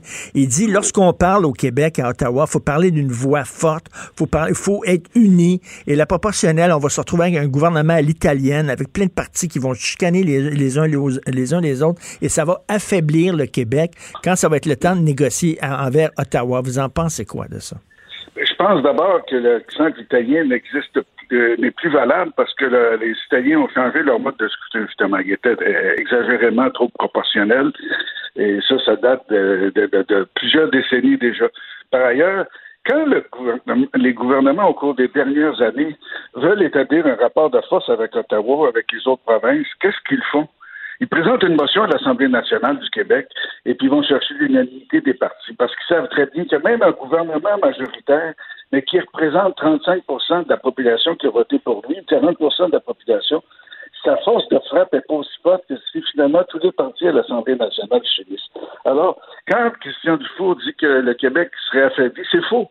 Ce qui, va, ce qui affaiblirait le Québec, c'est qu'on ne soit pas capable de faire des ententes euh, transpartisanes sur des questions fondamentales. Or, en général, sur les questions fondamentales, par rapport au reste du Canada, les ententes, on les fait tout le temps. Bon, c'est sûr, quand fédéralisme et indépendantisme, il y a des ententes qui sont impossibles. Mais euh, sur des, questions qui concernent ben, les, revendications du Québec en général, ces ententes-là se font à. Tu sais, à un moment donné, on peut bien invoquer des bonhommes 7 heures. La réalité, c'est que la majorité des pays développés ont un mode de scrutin de, euh, propo- proportionnel depuis longtemps et ça fonctionne. C'est pas des gouvernements, c'est pas parce que les gouvernements sont minoritaires qui sont effica- inefficaces. La preuve, actuellement, regardons la pandémie, c'est un sacré bon exemple. Est-ce qu'on peut dire à Ottawa, au-delà des, des- des- des individus, là, que ça fonctionne pas parce que c'est minoritaire? Et que ça fonctionne à Québec parce que c'est majoritaire? Non, ça fonctionne dans, les deux cas parce qu'il y a une volonté politique, même des partis d'opposition, de ne pas mettre les bâtons dans les roues des gouvernements et de faire en sorte que pour la pandémie, il y a des choses qui se passent rapidement et efficacement. Alors, c'est comme ça que ça fonctionne. Quand on a un mode de scrutin de type proportionnel, ou bien on a des gouvernements minoritaires qui sont obligés de faire des alliances avec d'autres, ou on a des gouvernements de coalition. Ce qu'on constate partout, c'est que la stabilité est aussi grande que dans notre système à nous. Et il n'y a pas plus d'élections générales qu'il y, en a dans notre système à nous, et même dans certains cas moins. Justement, quand on a adopté, comme on a fait ici, des élections d'Atrix. Et en plus, en plus, en Allemagne, qui le modèle euh, qu'on utilise, parce que c'est un modèle mixte, c'est ça qui est proposé au Québec. C'est pas tous les sièges qui seraient la proportionnelle, c'est à peu près 60% des députés qui seraient élus comme actuellement, puis 40% qui seraient élus en fonction de l'appui que les gens donnent aux différents partis, justement pour compenser les distorsions du système actuel. Mais ce que vous dites, c'est ça, c'est que c'est pas. en fait, c'est pas une proportionnelle, euh, c'est pas une proportionnelle free for all. là. Ça va être une, propor- une proportionnelle encadrée. encadré avec un minimum. Il faut que les partis aient euh, obtenu un minimum d'appui. D'ailleurs, le projet de loi propose euh, 10 On pense que c'est trop. 5% serait suffisant. Puis je pense que le gouvernement va se ranger au fait que partout dans le monde, à part la Turquie, tu- disons que la Turquie, c'est pas un modèle de démocratie bien, bien fort, mais à part la Turquie qui a 10% de minimum requis pour avoir euh, droit de au Parlement, Néanmoins, les proportionnels où il y a euh, 3% 4% 5 d'appui populaire que doit aller chercher un parti pour avoir le droit d'avoir des députés euh, en- dans le système proportionnel. Alors déjà, ça, ça, ça, ça fait en sorte c'est pas n'importe qui. Là. Tu sais, on peut pas multiplier les partis à l'infini comme en Israël ou comme en Italie à une autre époque. Là. Et, et ça, bon, Françoise David, elle appuie la proportionnelle, je comprends, parce que ça va favoriser Québec solidaire. Ils vont être les grands Oui, ben, gagnants de ça, eux autres. là. Le mouvement Démocratie Nouvelle, puis dans notre euh, organisation, il y a des gens de tous les partis politiques, y compris des gens de la CAQ qui, euh, qui ont été députés ou qui ont été des, des militants. Alors, le mouvement Démocratie Nouvelle, c'est pas un mouvement partisan, c'est un mouvement transpartisan qui euh, regroupe des gens de toutes les formations politiques, y compris des libéraux. Il y a des libéraux sur notre conseil d'administration. Alors, euh, ben, de toute façon, c'était dans ses promesses. Il l'avait promis, là. Donc, euh, veut dire, il était censé réaliser toutes ses promesses. Bon, on l'attend, celle-là. Donc, euh, j'invite les gens à lire euh, Faites la différence. Le gouvernement doit agir maintenant. Continuez-vous à faire votre tai chi pendant, pendant le confinement? Oui, j'ai malheureusement été obligé de suspendre mon enseignement. Et des fois, il faut se motiver quand on est en pandémie, seul, s- s'entretenir comme euh, euh, s'entraîner solo, c'est pas toujours évident. Mais ça doit faire du bien quand même, hein, quand- parce qu'on est stressé là, dans cette période-là, puis de faire justement, de, faire du tai chi, là, il me semble, ça me, ça me calmerait. Oui, ben disons que quand euh, j'en fais, ça me calme aussi. Et euh, mais je peux pas enseigner malheureusement. Alors ça, c'est une frustration. J'espère que ça va cesser puis qu'éventuellement je vais pouvoir reprendre mon enseignement parce que moi, je, je m'entraîne aussi en enseignant. Je, donne pas des directives. Après ça, je m'assois et je regarde les gens faire, je fais avec eux autres parce que bon, c'est plus motivant aussi pour un prof de pouvoir avoir des, des, des élèves qui, à qui il partage un peu. Et en terminant très rapidement, là, lorsque vous voyez là, que ça se tire dans la rue, le 33 fusillades euh, euh, récemment là, à Montréal, euh, vous qui avez beaucoup écrit sur le crime organisé, est-ce que vous êtes découragé? Là? Je veux dire, il y a beaucoup, beaucoup d'armes illégales qui circulent. Ben, c'est- à chaque fois qu'il y a des guerres de gang, euh, il y a une recrudescence des assassinats puis des, des- des- des règlements de compte qui sont dangereux pour, euh, pour le public. On l'a vu à l'époque de la guerre entre les Hells puis les, les Rock Machines, quand il y a eu le petit garçon qui s'est fait tuer dans un attentat à la bombe accidentellement. Et euh, donc, il y avait des. Je ne sais pas combien il y a eu d'assassinats dans cette guerre-là, peut-être 150. Alors, euh, et là, il y avait des risques pour la population. C'est la même chose actuellement, c'est des guerres de gang. Maintenant, plus le- les- des, en fait, on dit des jeunes délinquants, mais il y, a des, il y a des gens dans les gangs de rue qui ont 30, 40, 50 ans. là. Les gangs de rue n'ont pas commencé il y a trois semaines. Là, très. En tout cas, c'est le Far West. Merci beaucoup, euh, Monsieur Jean-Pierre Charbonneau. Bonne journée. Joignez-vous à la discussion. Appelez ou textez le 187 Cube Radio 1877 827 2346. Tous les mercredis, je discute avec Adrien Pouliot, le chef sortant du Parti conservateur du Québec. Salut Adrien. Est-ce qu'il est là? Salut Adrien. Bonjour. Il n'est pas là. Il est perdu dans les ondes. Alors, je voulais parler avec lui d'imputabilité. Est-ce qu'il y a des gens responsables au Québec? Ça arrive-tu qu'un haut fonctionnaire, qu'un cadre supérieur d'un organisme gouvernemental perde sa job parce qu'il a mal fait sa job? Ça existe-tu? Rappelez-vous le cafouillage de l'autoroute 13, je crois, euh, en plein hiver, tempête de neige, ça a été mal déneigé, c'était le foutu bordel. Le ministre de la Sécurité publique euh, faisait dodo. Le ministre des Transports était au restaurant. Bref, euh, il n'y a personne qui a perdu sa job. Il y a eu des morts. Il y a des gens qui étaient morts dans leur auto parce qu'ils ne pouvaient plus circuler euh, et morts étouffés. Et y a-tu quelqu'un qui était imputable? Y a-tu quelqu'un qui a perdu sa job là-dedans? Il n'y en a pas. Là, c'est le manoir euh, Liverpool. Là, on va chercher c'est qui qui a mal fait sa job? C'est-tu les inspecteurs? C'est-tu le CIU3S? C'est-tu le ministre de la Santé? C'est-tu les propriétaires? Tout ça. Qui va être imputable? C'est- la question, là. Donc, euh, il n'y a personne de responsable au Québec, Adrien. Non, euh, c'est décourageant. En fait, normalement, tu sais, Richard, que moi, je suis un. Bon, sais, je suis un- un- quelqu'un qui est en faveur du privé. Euh, ça ne veut pas dire que parce que quelque chose est géré par le privé, que ça va nécessairement être bon ou que ça va bien aller, tu sais. Mais au moins, normalement, normalement, il y a une imputabilité. Le propriétaire d'un CHSLD privé conventionné qui ne rencontre pas les normes, il va perdre son contrat.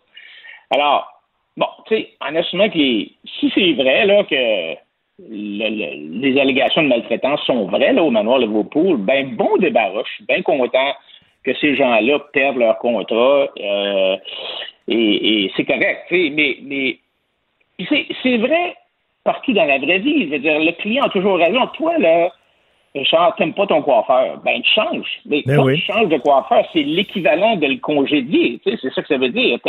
T'as- pas aimé ta poutine chez Lafleur, bon, en dessous de ça, tu vas chez Burger King, ben, non, mais tu sais, t'as congédié Lafleur. Alors, le, mais, mais le gars qui était en charge de faire respecter le contrat de service octroyé au propriétaire du manoir Liverpool, là, lui, là, lui, là, qui a pris cinq ans à se réveiller, là, il a-tu perdu sa job? Non, il a eu une promotion. C'est incroyable quand même. Là. Il est devenu le directeur de la vaccination. Ben oui. Mais, tu sais, c'est ça, je veux dire. Quand tu donnes un contrat au privé, tu, tu peux pas abandonner euh, le, contrat, euh, laisser le privé faire n'importe quoi. Il faut que tu fasses respecter les normes que tu as mis dans ton contrat. Tu as des objectifs de service à la clientèle à l'atteindre. Éc- Écoute, moi, quand j'étais tu sais, euh, j'ai eu un paquet de contrats, par exemple. J'avais une compagnie d'autobus, puis je, je fournissais un service de navette pour les étudiants de l'Université Concordia. Ben, quand, quand mon bus était en retard, j'avais des explications à donner, j'avais possiblement des pénalités financières à payer en cas de défaut. En tout cas, j'avais sûrement pas une, une- une promotion, là, tu sais.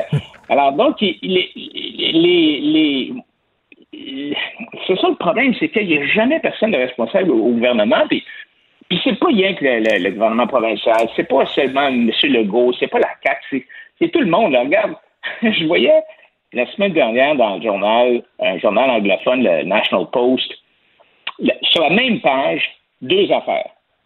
Ça va prendre 10 ans pour remplacer les 25 000 pistolets de soldats de l'armée. Oui, j'ai ça, ça. puis- puis ça va prendre 20 ans pour recevoir la nouvelle flotte de bateaux pour la marine canadienne, puis au lieu de coûter 26 milliards, ça va coûter 60 milliards. Me dis, tu sais, il y a de quoi s'arracher les cheveux, là. Tu.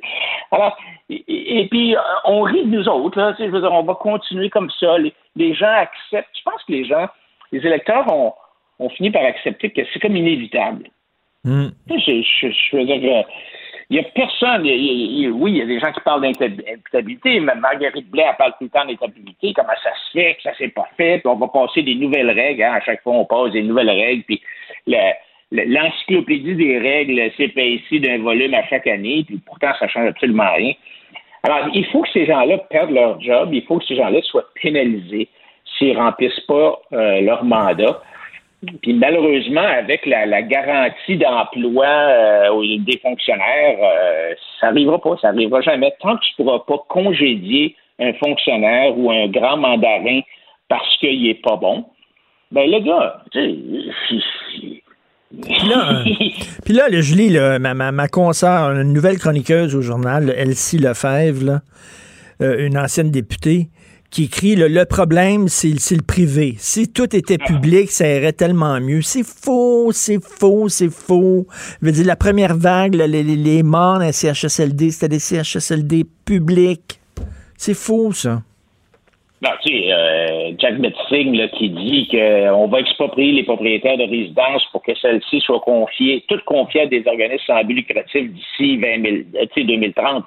Ça, c'est ça, c'est la même solution que François Legault. Que François Mais, Legault avait- Adrien, Adrien, les premiers responsables, les premiers, là, c'est les enfants de ces gens-là qui vont pas y voir, ils les visitent pas. On veut dire, Christy, quand ton père est placé quelque part, puis tu vas le visiter à la résidence, tu vois bien s'il est bien, s'il est bien traité ou pas, tu le vois. Ça, c'est vrai. Puis, tu sais, ça, ça me désole un peu, Richard. C'est une bonne remarque que tu fais. Je regarde un peu, tu sais, au Québec, on a, je pense, le plus haut taux de gens qui sont placés dans des CHSLD publics. Et ailleurs, euh, ailleurs dans le Canada anglais, aux États-Unis, euh, il y a beaucoup plus de d'implication communautaire dans la gestion, je vais appeler ça en guillemets, la gestion des aînés. Tu sais, il y a beaucoup plus d'organismes sans but lucratif, des, des organismes religieux, euh, des organismes communautaires, avec ou sans but lucratif.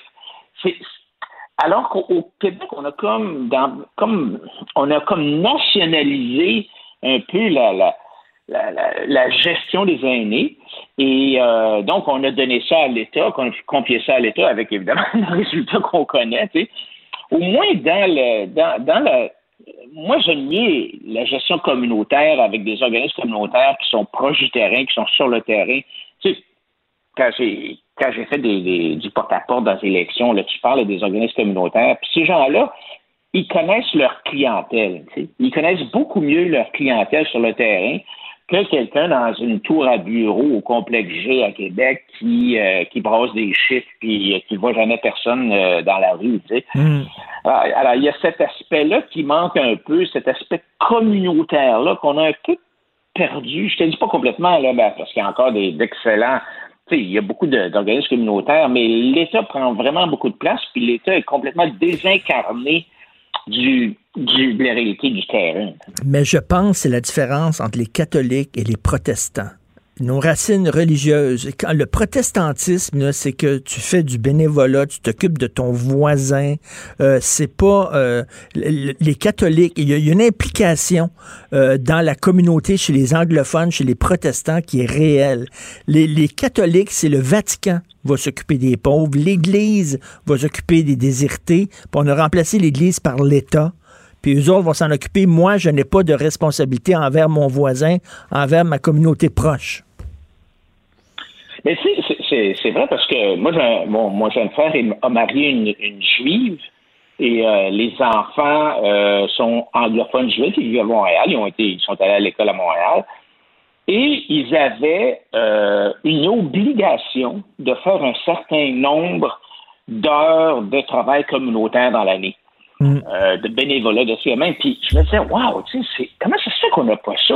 Ben, peut-être qu'on l'a au Québec, je sais pas, là, moi j'ai plus d'enfants à l'école, mais je pense qu'il y avait vraiment une, une obligation. Puis c'était pas perçu comme une corvée. Là. Tu sais, les, mes neveux, mes nièces, là, ils le faisaient parce que c'est la, la bonne chose à faire, parce que c'est correct, parce que tu sais, il faut que tout le monde tout le monde s'occupe de tout le monde. Tu sais, la, la responsabilité, la liberté individuelle implique la responsabilité personnelle et on, on va aider nos, nos voisins, euh, nos, euh, les, les gens qui sont dans notre, dans notre église ou dans notre euh, synagogue.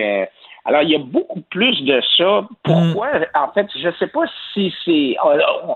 Peut-être que c'est ça? On avait délégué au curé et à l'église...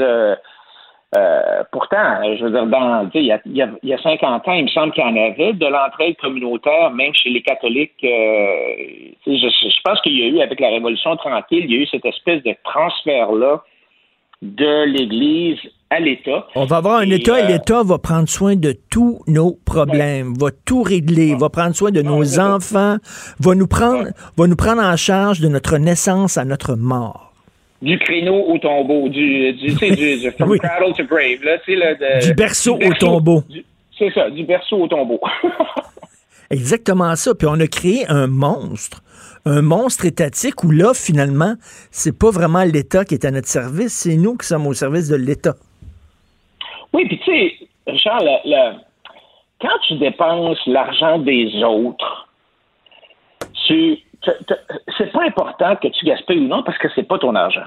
Puis quand tu dépenses de l'argent pour le bénéfice de quelqu'un d'autre et non pour ton propre bénéfice, ben, tu n'as pas le même incitatif de t'assurer que tu rencontres les besoins. Si toi, tu t'achètes mettons, euh, un véhicule, ben, tu vas faire la recherche, tu vas vérifier qu'est-ce qu'il y a, puis c'est tout ça que j'aime, puis qu'est-ce que je veux, puis bon.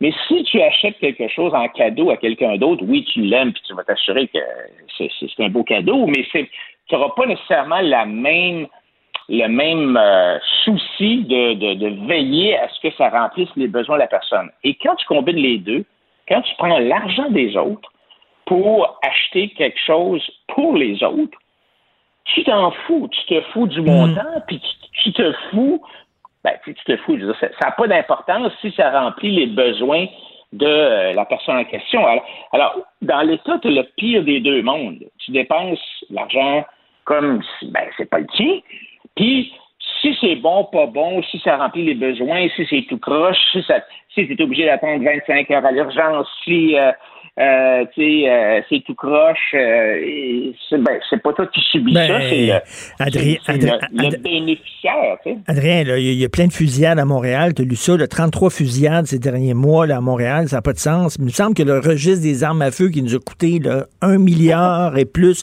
c'était censé régler tout ça. Mais tu vois que c'est complètement faux. Ça donnait strictement rien, le registre des armes à feu, parce que les bandits, ben, ils, ils utilisent des armes illégales qui, qui viennent en contrebande.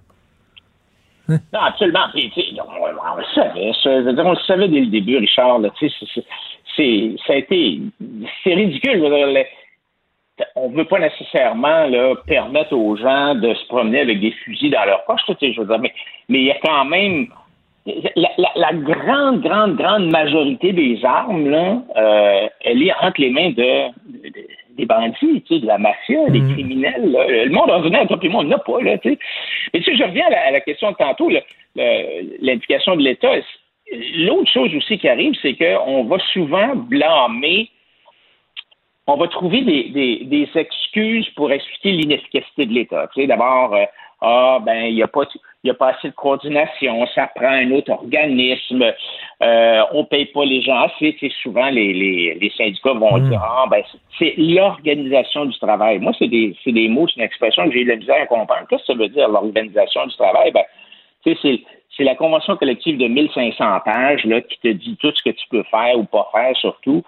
Euh, et euh, les- syndicats ont moi, je suis pas contre les syndicats parce que je pense que les employés doivent avoir le droit de s'associer librement entre eux pour nommer un représentant, si tu veux, pour négocier les conventions collectives. Tu sais, un syndicat, c'est un peu comme un agent là, pour un, sportif, un, professionnel du sport. C'est un représentant, tu lui donnes un mandat, il va me négocier mon salaire, va me négocier mes, con- mes conditions de travail. C'est correct, c'est bien.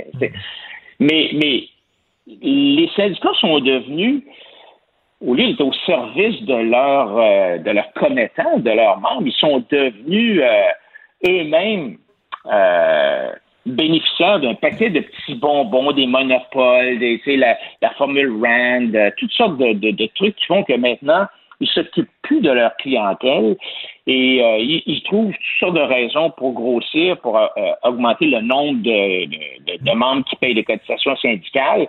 Et on cherche constamment des raisons de dire ah ben c'est parce que euh, on n'est pas assez payé. Tu sais, quand tu regardes le nombre de le, le- taux de roulement dans des infirmières, par exemple, c'est encore une, dans, dans- à la une dans les journaux euh, hier, aujourd'hui. Est-ce que c'est vraiment parce qu'ils sont moins payés? Ben, je suis pas certain, mais c'est ça que les syndicats vont dire. Ah, ben là, on va pas assez payer, mais, mais tu regardes les salaires, puis c'est pas seulement une question des, des salaires à tous les deux semaines, c'est tous les bénéfices marginaux. la- Non, non, le- puis tu sais, comme le, le- système de santé, c'est pas un manque d'argent, c'est pas vrai. C'est qu'est-ce qu'on fait avec l'argent. Tu sais, moi, quand, on me dit ça prend encore plus d'argent dans le système de santé, c'est comme ajouter plus d'eau dans une piscine qui est percée. Mais bref. Au Québec, il y aurait un sacré ménage à faire. On aime ça, les grosses affaires, un gros État, des gros organismes, des organigrammes complètement débiles. Et ça nous ramène au début. Là-dedans, ben, quand il y a ben, ben, ben du monde, il n'y a personne de- d'imputable, il n'y a personne de responsable. C'est tout le temps de la faute à la machine. Merci, Adrien. Bonne semaine. Salut, Richard, à la Bonne prochaine. semaine, salut. Ben oui, on le sait. Martineau, ça n'a pas de bon sens comme il est bon. Vous écoutez Martineau. Cube Radio. Le, le commentaire de Mathieu Boccoté, dépensé pas comme les autres. Mathieu, la chasse au racisme, qui est une chasse qui, dure là, 24 heures par jour, 7 jours par semaine, la chasse au racisme vient de franchir une nouvelle frontière parce que ma douce moitié, Sophie, m'a envoyé un texte ce matin que je t'ai fait parvenir tantôt. Alors, un texte de Radio-Canada surréaliste qui affirme, écoutez ça à la maison, que le, pourboire, le type, c'est une pratique discriminatoire contre les Noirs. Mathieu. Ça se peut-tu, ça? Ben, euh, Il y a un certain génie là-dedans. C'est-à-dire que pour être capable justement de traquer le racisme 7 jours sur 7, 24 heures par jour, sans, sans se coucher, sans prendre de pause, sans dormir, sans manger, il faut sans cesse s'étendre à la définition du racisme pour être capable de l'apercevoir partout. Et ça, c'est véritablement, c'est à l'origine de l'espèce de, psychose contemporaine, c'est-à-dire autant le racisme euh, est réel quand on rencontre est, est absolument condamnable et nul n'en doute, autant ce qu'on constate, c'est que ces, ces manifestations de racisme classique, le, le racisme historique repérable, tendent à diminuer. Heureusement, heureusement. Alors, qu'est-ce qu'on fait quand on est un agitateur antiraciste professionnel? Qu'est-ce qu'on fait quand ce qu'on veut dans la vie, c'est combattre le racisme tout le temps? Eh bien, on en étend la définition jusqu'à l'absurde. Tout comme, soit dit en passant, on étend la définition de l'extrême droite jusqu'à l'absurde, tout comme on étend la définition aujourd'hui de la suprématie blanche jusqu'à l'absurde. Quand on s'intéresse aux travaux de l'antiracisme américain, on apprend que c'est l'universalisme, donc la, la société libérale, le principe républicain, de traiter tout le monde de la même manière qui relève de la suprématie blanche, hein, par exemple. Eh bien là, ce qu'on apprend, c'est que le pourboire est raciste aussi, parce que ça institutionnaliserait des discriminations apparemment. Et, là, à partir du moment on entre dans cette espèce d'univers-là, eh bien le réel n'apparaît plus qu'à travers le filtre idéologique. Dès lors, on ne voit plus du monde que ce qui correspond à ce filtre, et on a euh, et on peut ensuite être en croisade permanente. Et donc, aller au restaurant, désormais, donner un pourboire, c'est un acte discriminatoire potentiellement, c'est un acte arbitraire. Je peux en donner plus, je peux en donner moins. C'est un rapport de pouvoir qui s'institutionnaliserait. Bon, ben, une fois qu'on entre dans cet univers parallèle-là, c'est un autre monde, c'est un monde alternatif. Apparemment, c'est un monde où il est bien vu de se déployer pour avoir l'air euh, moralement avancé. Ben oui, parce qu'on dit au 17e siècle, quand c'est apparu le pourboire, c'était surtout les, les Noirs qui avaient des jobs mal payés et euh, pour bon, c'était eux qui étaient en pourboire, donc mais là, c'est au 17e siècle. Là, on est en 2021. Je veux dire, Le pourboire n'a pas du tout la même signification, là. Exactement. Et ça, c'est ce que j'appelle, c'est assez intéressant, ça. C'est quand la, mémoire euh, n'est plus mémoire, quand la mémoire se déverse dans le présent. Quand, autrement dit, la mémoire, c'est plus quelque chose qui permet de, de retracer un parcours, de comprendre ce qui a eu lieu, ce qui a évolué. L'histoire est une connaissance qui permet d'éva- d'évaluer, de comprendre l'évolution des sociétés dans le temps. Non, là, on a une forme de confusion des époques, une confusion des temps. Donc, on le voit, comme je le disais, avec le vocabulaire. Les mots ne veulent plus, ne veulent plus dire la même chose. Le sens des mots est véritablement euh, renversé. Et là, ben, au, au nom d'une lecture qui est proposée de ce qui se passait il y a quelques siècles, dès lors, au temps présent, il y aurait du racisme dans le pourboire, donc il faudrait l'interdire, hein, parce que c'est faut, faut aller jusqu'au bout. Là. Les, les, les, les militants, les activistes, les agitateurs, les agités euh, qui ont décidé de faire du pourboire un nouvel horizon dans la lutte contre le racisme systémique, quand même pas mal. Euh, tout comme, soit dit en passant, en Nouvelle-Zélande, apparemment, la cravate doit être désormais considérée comme une manifestation de l'ordre hétéro-patriarcal, euh, phallocentré euh, et suprémaciste blanc. hein. On, on va quand même pas manquer d'imagination. Eh bien, euh, il faut abolir le pourboire. Bon, sans qu'on se rende compte qu'en dernière instance, pratiquement, là, si on fait ça, ceux qui vont en écoper, fondamentalement, ce sont les employés à pourboire, ce sont, ce sont des gens bien réels qui vont en écoper pour euh, une, une lecture déformée d'un principe complètement, puis en plus à partir d'une théorie un peu loufoque, puis qui s'applique pas du tout à nos sociétés aujourd'hui, à partir d'un appareil statistique américain. Il n'y a pas de données au Canada, mais apparemment, encore une fois, on le sait, l'un se plaque sur l'autre. On souffre d'un- excès d'interprétation.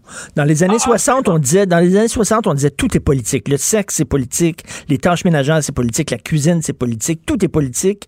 Et moi, j'ai le goût de citer Freud qui disait parfois un cigare est juste un cigare. Arrêtez de faire des interprétations de la réalité. Sometimes a cigar is just a cigar. Es-tu d'accord avec Oui, ça? Eh- bien, ça me fait absolument, ça me fait penser à, je, je crois que c'est Umberto Eco, j'espère ne pas me tromper en disant ça, qui disait qu'à partir du moment où on bascule dans justement ce qu'on pourrait appeler une surinterprétation du monde, eh bien, tout devient signe, tout devient signe, tout devient symptôme, tout devient révélateur. Les, les, les faits ne parlent plus en eux-mêmes, les faits réfèrent à une forme de constellation mentale détachée de ce que l'on voit, mais qui les éclaire à partir d'une lumière nouvelle, qu'on pourrait appeler l'idéologie tout simplement. Et oui, je pense qu'on est dans, la surinterprétation, mais j'y reviens, c'est le problème aujourd'hui quand on institutionnalise des, euh, des, des parcours idéologiques, hein, des, des métiers idéologiques, et des par définition, puis en plus, j'ajouterais, où c'est une voie de carrière euh, médiatique, c'est une voie de militantisme, c'est un vecteur d'engagement social, eh bien, et c'est quand même en dernière instance plus excitant de prétendre lutter contre le racisme dans toutes ces manifestations que de constater qu'il est beaucoup moins présent dans nos sociétés qu'il ne l'était auparavant, que nous avons progressé. Ça permet d'un coup de se transformer en chevalier au service de la plus noble des croisades. On va quand même pas sacrifier ce petit plaisir. Donc là, non, on est véritablement avec un truc comme ça, mais il y en a tant d'autres. Mais non, mais écoute, j'ai lu, j'ai lu récemment, euh, Mathieu, est-ce que c'était Radio-Canada, je ne sais pas, mais j'ai lu un texte très, très sérieux là, qui parlait d'architecture. Et les gratte-ciels, les gratte-ciels, c'est une invention patriarcale parce que c'est un pénis en érection, tu comprends? S'il y avait davantage de femmes architectes, il y aurait moins de gratte-ciels et il y aurait euh, des, des constructions beaucoup plus à l'horizontale. Non, mais j'ai lu ça, là. Ben, alors, co- comme dit au SS-117, je connais cette théorie. ou comme disait, ou comme dirait Pierre dans le permanent des ordures, c'est cela, oui, c'est cela. alors, alors oui, on, on est effectivement, là, on est dans cette espèce de logique-là, mais je termine un, un- un- un bouquin en ce moment, je prenais des exemples sur la question du racisme aujourd- aujourd'hui, sur le- la suprématie blanche. Alors, apparemment, faut s'entendre la liste, alors, le camping relève de la suprématie blanche, les banlieues relèvent de la suprématie blanche, le camping, c'est pas mal quand même. hein. Euh, le- les orchestres de, de, de- de musique classique relèvent de la suprématie blanche, les mathématiques, si boire, relèvent de la, de suprématie blanche. Donc là, on regarde ça, on se dit, bon, mais qu'est-ce qu'on fait? Qu'est-ce qu'on devant cela? Et là, c'est là l'idée. Quand on est devant un univers parallèle comme celui-là, il devient quelquefois vain de discuter. Parce que qu'est-ce qu'on peut répondre à quelqu'un qui évolue dans ce, ce monde parallèle? Alors là, il y a, y a deux choses. La réponse 1, qui, est celle que je privilégie, c'est-à-dire on voit ce qu'ils disent, on les décrypte, puis on analyse ça, puis on montre on cherche à révéler, à exposer le système idéologique devant lequel on se trouve. Euh, ensuite, à chacun de savoir s'il l'embrasse ou non, mais au moins savoir devant quoi on se trouve. Et il y aurait l'autre option qui est celle d'un Philippe Murray, qui, euh, hélas, n'est plus de ce monde, mais qui savait avec un génie comique remarquable euh, dans ses textes, dans Après l'histoire, dans, dans Homo Festivus, il prenait, il faisait le portrait de l'époque, mais avec, euh, il faisait au, au lance-flamme littéraire, en quelque sorte, avec une ironie mordante, une, une- une méchanceté littéraire. On aurait besoin aujourd'hui de nouveau Philippe Murray. Ben oui, parce que tout peut être interprété. Pendant que je te parle, j'ai devant moi, j'ai une, feuille de notes, OK? Alors, la page est blanche avec des petits signes noirs sur la page blanche. Donc, le blanc est en majorité. Euh, je pourrais partir, là, faire une interprétation raciste et dire pourquoi les pages ne sont pas noires et écrit blanc sur une feuille noire. Eh ben, on, peut faire ça, plus loin, là. c'est Richard, on va pousser ça plus loin. On pourrait même se considérer que si tu refuses de te poser la question et si tu n'es pas capable de voir devant cela une manifestation potentielle de racisme, peut-être es-tu en train de révéler ta fragilité blanche dont nous parle Robin DiAngelo. Et qu'est-ce que ça nous dit, ça, sur ton rapport aux autres, et ainsi de suite? Aurais-tu besoin d'une petite entreprise de psychologie, de psychiatrie, d'un atelier de rééducation, peut-être, d'un atelier de diversity training pour apprendre tes propres biais raciaux et ainsi de suite? Ça, je le dis, et ça, je le constate en ce moment, dans les entreprises, euh, chez le diffuseur public, dans la fonction publique, il y a de plus en plus d'ateliers d'ailleurs de diversity training pour amener les gens à identifier leurs propres biais raciaux, leurs propres biais racistes. Et on, on me fait parvenir beaucoup de ces documents. Je les lis avec intérêt. Je prépare quelque chose sur tout ça. Ce qui me fascine, c'est le, le caractère hyper idéologique, militant, grossier de ces formations qui sont infligées à à peu près tout le monde, mais sur le mode de l'atelier pénitentiel. Passez par là et vous commencerez à laver votre Ah. âme, vous commencerez à, souiller, à, à dessouiller votre âme, mais vous allez avoir besoin de beaucoup d'ateliers pour vous laver l'esprit. J'ai hâte de te lire là-dessus. S'il te plaît, mets beaucoup d'exemples. Parce Au, que, au grand plaisir, au Oh, très grand plaisir. Parce qu'il va en avoir des, des, des vertes et des pommures dans tes exemples. Merci beaucoup, Mathieu Bocoté. bye bye, bonne journée. Si c'est vrai qu'on aime autant qu'on déteste, Martineau, C'est sûrement l'animateur le plus aimé au Québec. Vous écoutez Martineau. Cube Radio. Alors, c'est l'ami Vincent Dessureau qui est là. Vous savez que j'aime ça quand il parle de, porno, de cannibalisme. Mais là, il arrive avec une nouvelle, euh, tiens, une nouvelle, euh, un nouveau segment. J'espère qu'il va revenir les hippopotames. Oui, euh, ben, en fait. Segment hippopotame. J'aime les segments animaux en folie. oui, ben là, ils sont, ils sont en folie. C'est les, euh, les fameux hippopotames de Pablo Escobar qui posent problème en Colombie, à Medellín. En fait, c'est- c'est une histoire de- dans les années 80. Escobar, trafiquant de drogue, euh, bon, qui, a- qui écoute, bâti un empire absolument gigantesque. avait un zoo, lui, il tripait sur les animaux euh, exotiques. Donc, il y avait des girafes, des éléphants, faisait faisait venir ça d'Afrique, et des hippopotames. Le problème, euh, quand on a euh, bon tué euh, Escobar, on a bon on a retrouvé plein d'animaux morts entre autres, et on n'a pas cru bon ramener ou être euthanasier ces bêtes-là, les ramener en Afrique où on, on- écoute c'était le bordel en Colombie, on avait d'autres choses à faire, alors on a juste libéré les bêtes. Il y en avait quelques-uns. Les hippopotames sont partis faire leur vie euh, dans les euh, toutes les rivières euh, de, de- autour de Medellín.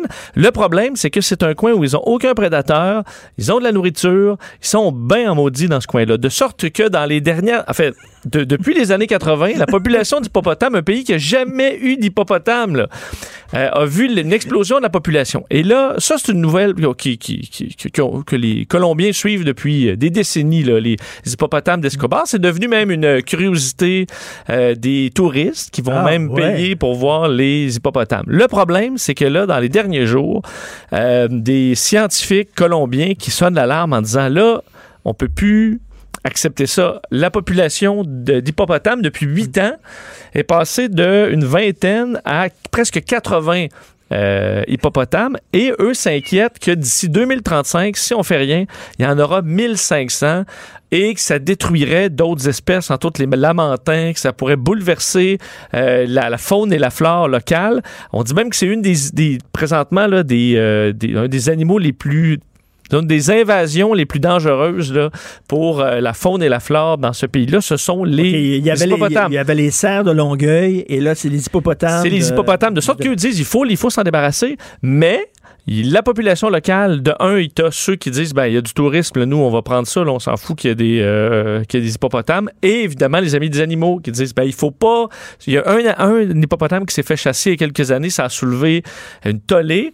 Et les, les, euh, les stériliser, c'est très compliqué parce qu'il faut que d'un, que tu les, tu les leurres, semble-t-il, là, les amener dans une espèce de cage, là, dans leur boîte, et ensuite que tu les, les endormes et trouver les euh, organes génitaux, semble-t-il, il faut que tu fasses, écoute, que tu trouves ça, là, épais, épais, parce que c'est fait épais, là, un hippopotame, Eh ben, fait très solide. C'est une cuirasse. Ben, c'est on- ça, faut que tu perces tout ça, là, que tu ouvres tout ça pour réussir à puis la atteindre. zigounette est là-dedans. Elle est très enfouie, de sorte qu'on a un beau problème. Et dans quelques années, écoute, il y aura peut-être des hippopotames partout. Même qu'Escobar en avait, il- c'est peut-être une légende urbaine, mais avait liquidé quelques personnes dans ces, euh, dans ces euh, hippopotames qui sont, qui, ont des, qui sont des animaux dangereux quand Donc, même. il pour ne faut pas avoir peur des, des, des, des- des crocodiles albinos dans les égouts, mais ce sont les hippopotames d'Escobar. Absolument, à faire attention. J'adore Si ça. vous allez en Colombie. Qu'est-ce que l'insomnie? Ben, je t'en ai parlé, c'est un peu une suite parce que je te parlais de la somnie, là, donc la, la perte d'odorat qui semble un des problèmes qui, euh, qui, qui apparaît avec la COVID-19 chez beaucoup de gens.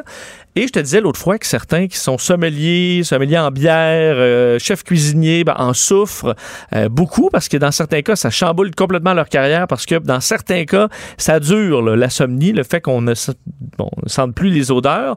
Et euh, ben, un nouvel élément qui s'ajoute, qui s'ajoute à ça, ce sont les problèmes sexuels, l'appétit sexuel qui euh, baisse avec l'odorat, parce que l'odorat, on s'en rend peut-être pas trop compte, mais c'est au centre de notre désir sexuel, de sorte que si tu sens plus rien, Des fois, c'est mieux de pas avoir d'odorat. Ça dépend de tes compagnes et compagnons. Tu as tout à fait raison. Dans de très rares cas, t'es mieux d'être euh, d'avoir de l'insomnie. Oui. Surtout, euh, je sais pas, après une soirée bien arrosée. Mais euh, en général, là, c'est une, écoute, une étude faite auprès des 65 ans et plus.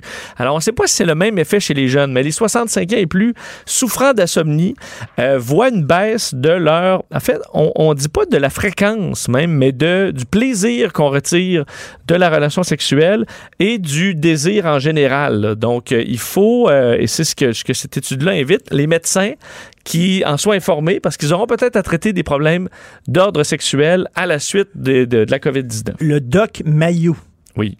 m'avait dit, m'avait dit, les femmes aiment ça quand ça sent fort. Ouais, mais il y a, il y a fort puis fort, là.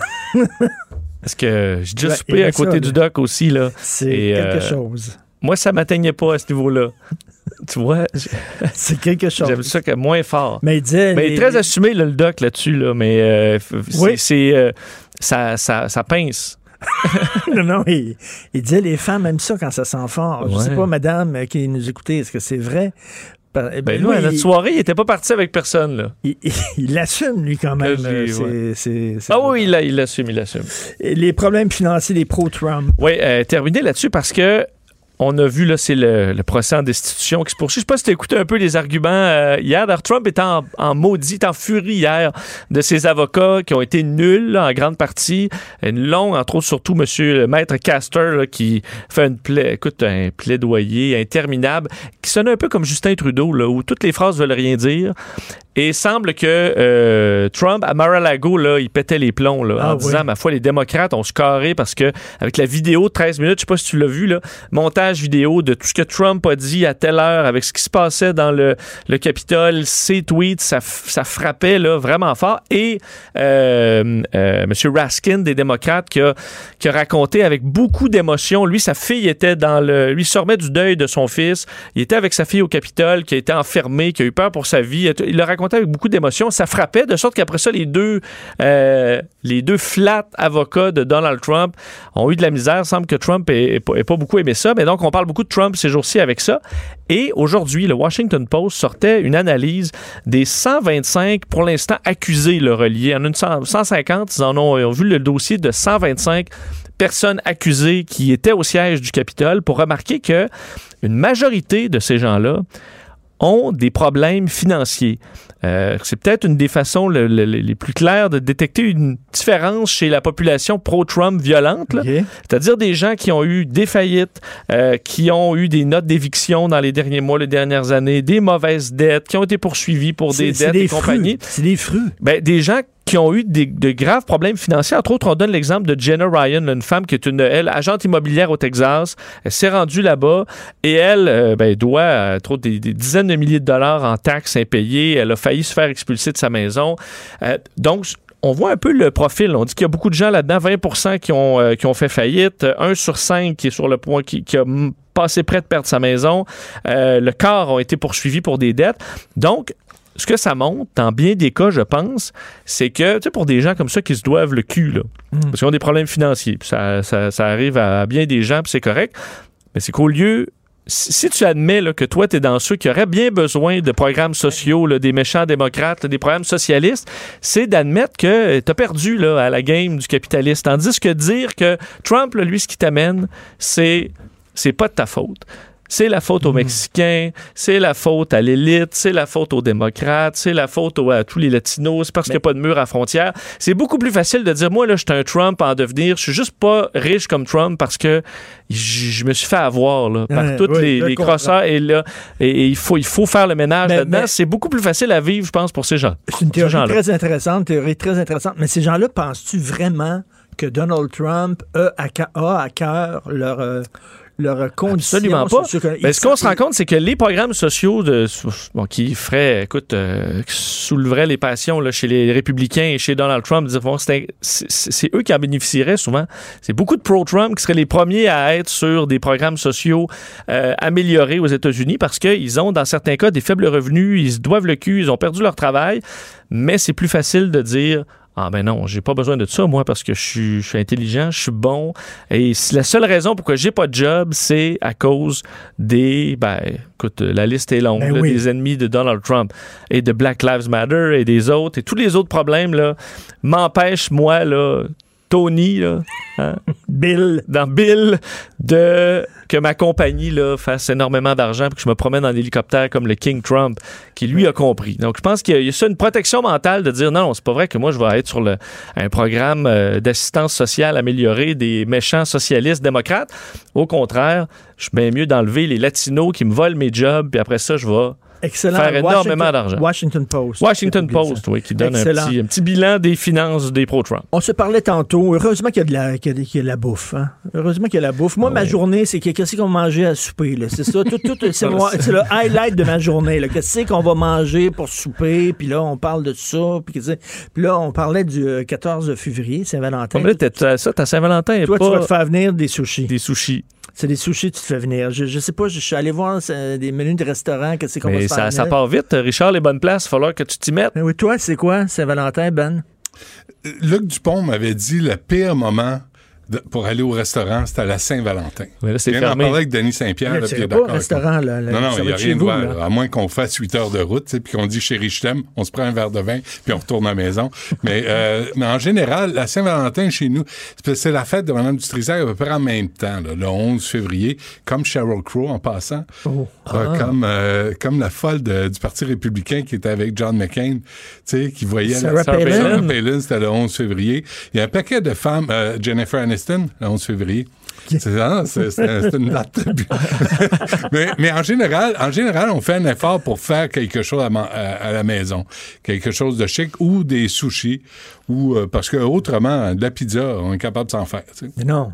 C'est un take-out. Il faut regarder les menus, là, puis euh, juste je sais pas, de l'Indien. Ouais, mais souvent, là, souvent, là, la dernière fois, on a commandé du chinois. OK? Un chinois qui est habituel.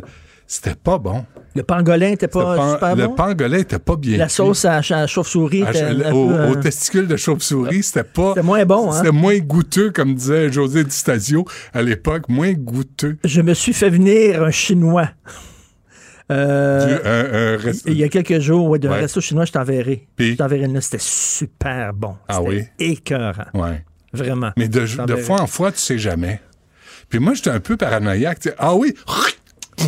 Je suis pas sûr. Moi, je Tu fais pas les commandes à ton nom. J'ai pas confiance. Pas tant, non. Ah. Je, dis, je dis à Mme Dutrisac d'appeler à ma place.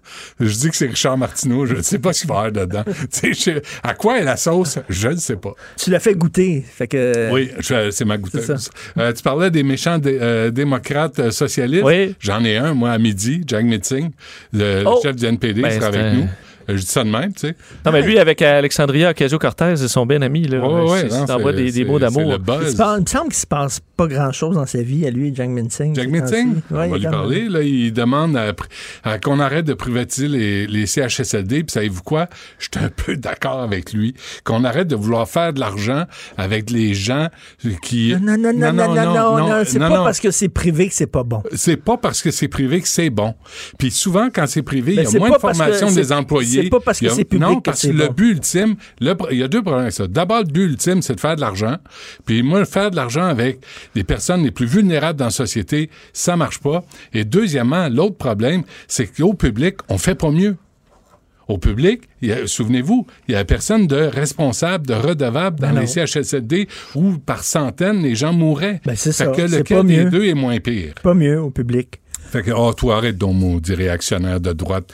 De, de- Éric Duhem cherche des candidats, là. En passant, euh, Pierre-Hugues Boisvenu sera avec nous à 11 h parce que, justement, il appuie Éric Duhem euh, dans la course à la chefferie du Parti conservateur Pour du vrai? Ah oui. Et puis, Ah. euh, puis, euh, puis, euh, puis tantôt, on a ça, Zanetti, euh, pour, sur le tramway Ah. à Québec. Là. Ça a l'air qu'il y a lancé un duel à Sylvain, Lévesque, Sylvain Lévesque, la CAQ. Alors, euh, un- une gifle, un gant, tu sais, le gant, puis là, une gifle, puis là, ils choisissent l'épée. Puis là, il y a un duel à Québec dans les... for- la, la forteresse à Québec, là, le- de- whatever. Fait que c'est ça qui s'en vient à l'émission. T'as vu, t'as vu mon masque orange, c'est un masque NPD. Ben oui. Ben oui. C'est un masque orange. Tu, tu vois, t'es, t'es à, tous les râteliers, Martineau. Ça met de tu la- manges à tous les Ça râteliers. met de la couleur dans ma vie. Oui. As-tu des shorts orange? Non, ils sont noirs. Sont- tu prends pas de chance. C'est ça, ça, je prends pas de chance. Non, non, mais il faut toujours avoir des sous-vêtements noirs. Tu mets jamais de sous-vêtements Ah, blancs, je voyons. vais pas là, je vais pas là, je vais pas là. Mais ça non. me tente pas, pas un matin. Fait non. je suis tanné, c'est l'hiver, c'est la pandémie, je n'ai plein de cul, je vais pas là. OK, justement, t'en as plein de cul. Si t'en as plein de cul, mets des, mets des sous-vêtements noirs. On va te dire, bon. Alors, merci Vincent. Merci. Merci à Luc Fortin, Carl Marchand, Maud Boutet. à C'est vrai qu'on recommence les francs-tireurs, euh, Richard. Merci à Jean-François Roy à la console. Hey, Sébastien Lapérière, le gars de Trois-Rivières, tantôt, Oui. j'ai... j'ai- Où est-ce que t'as couché hier, euh, Sébastien?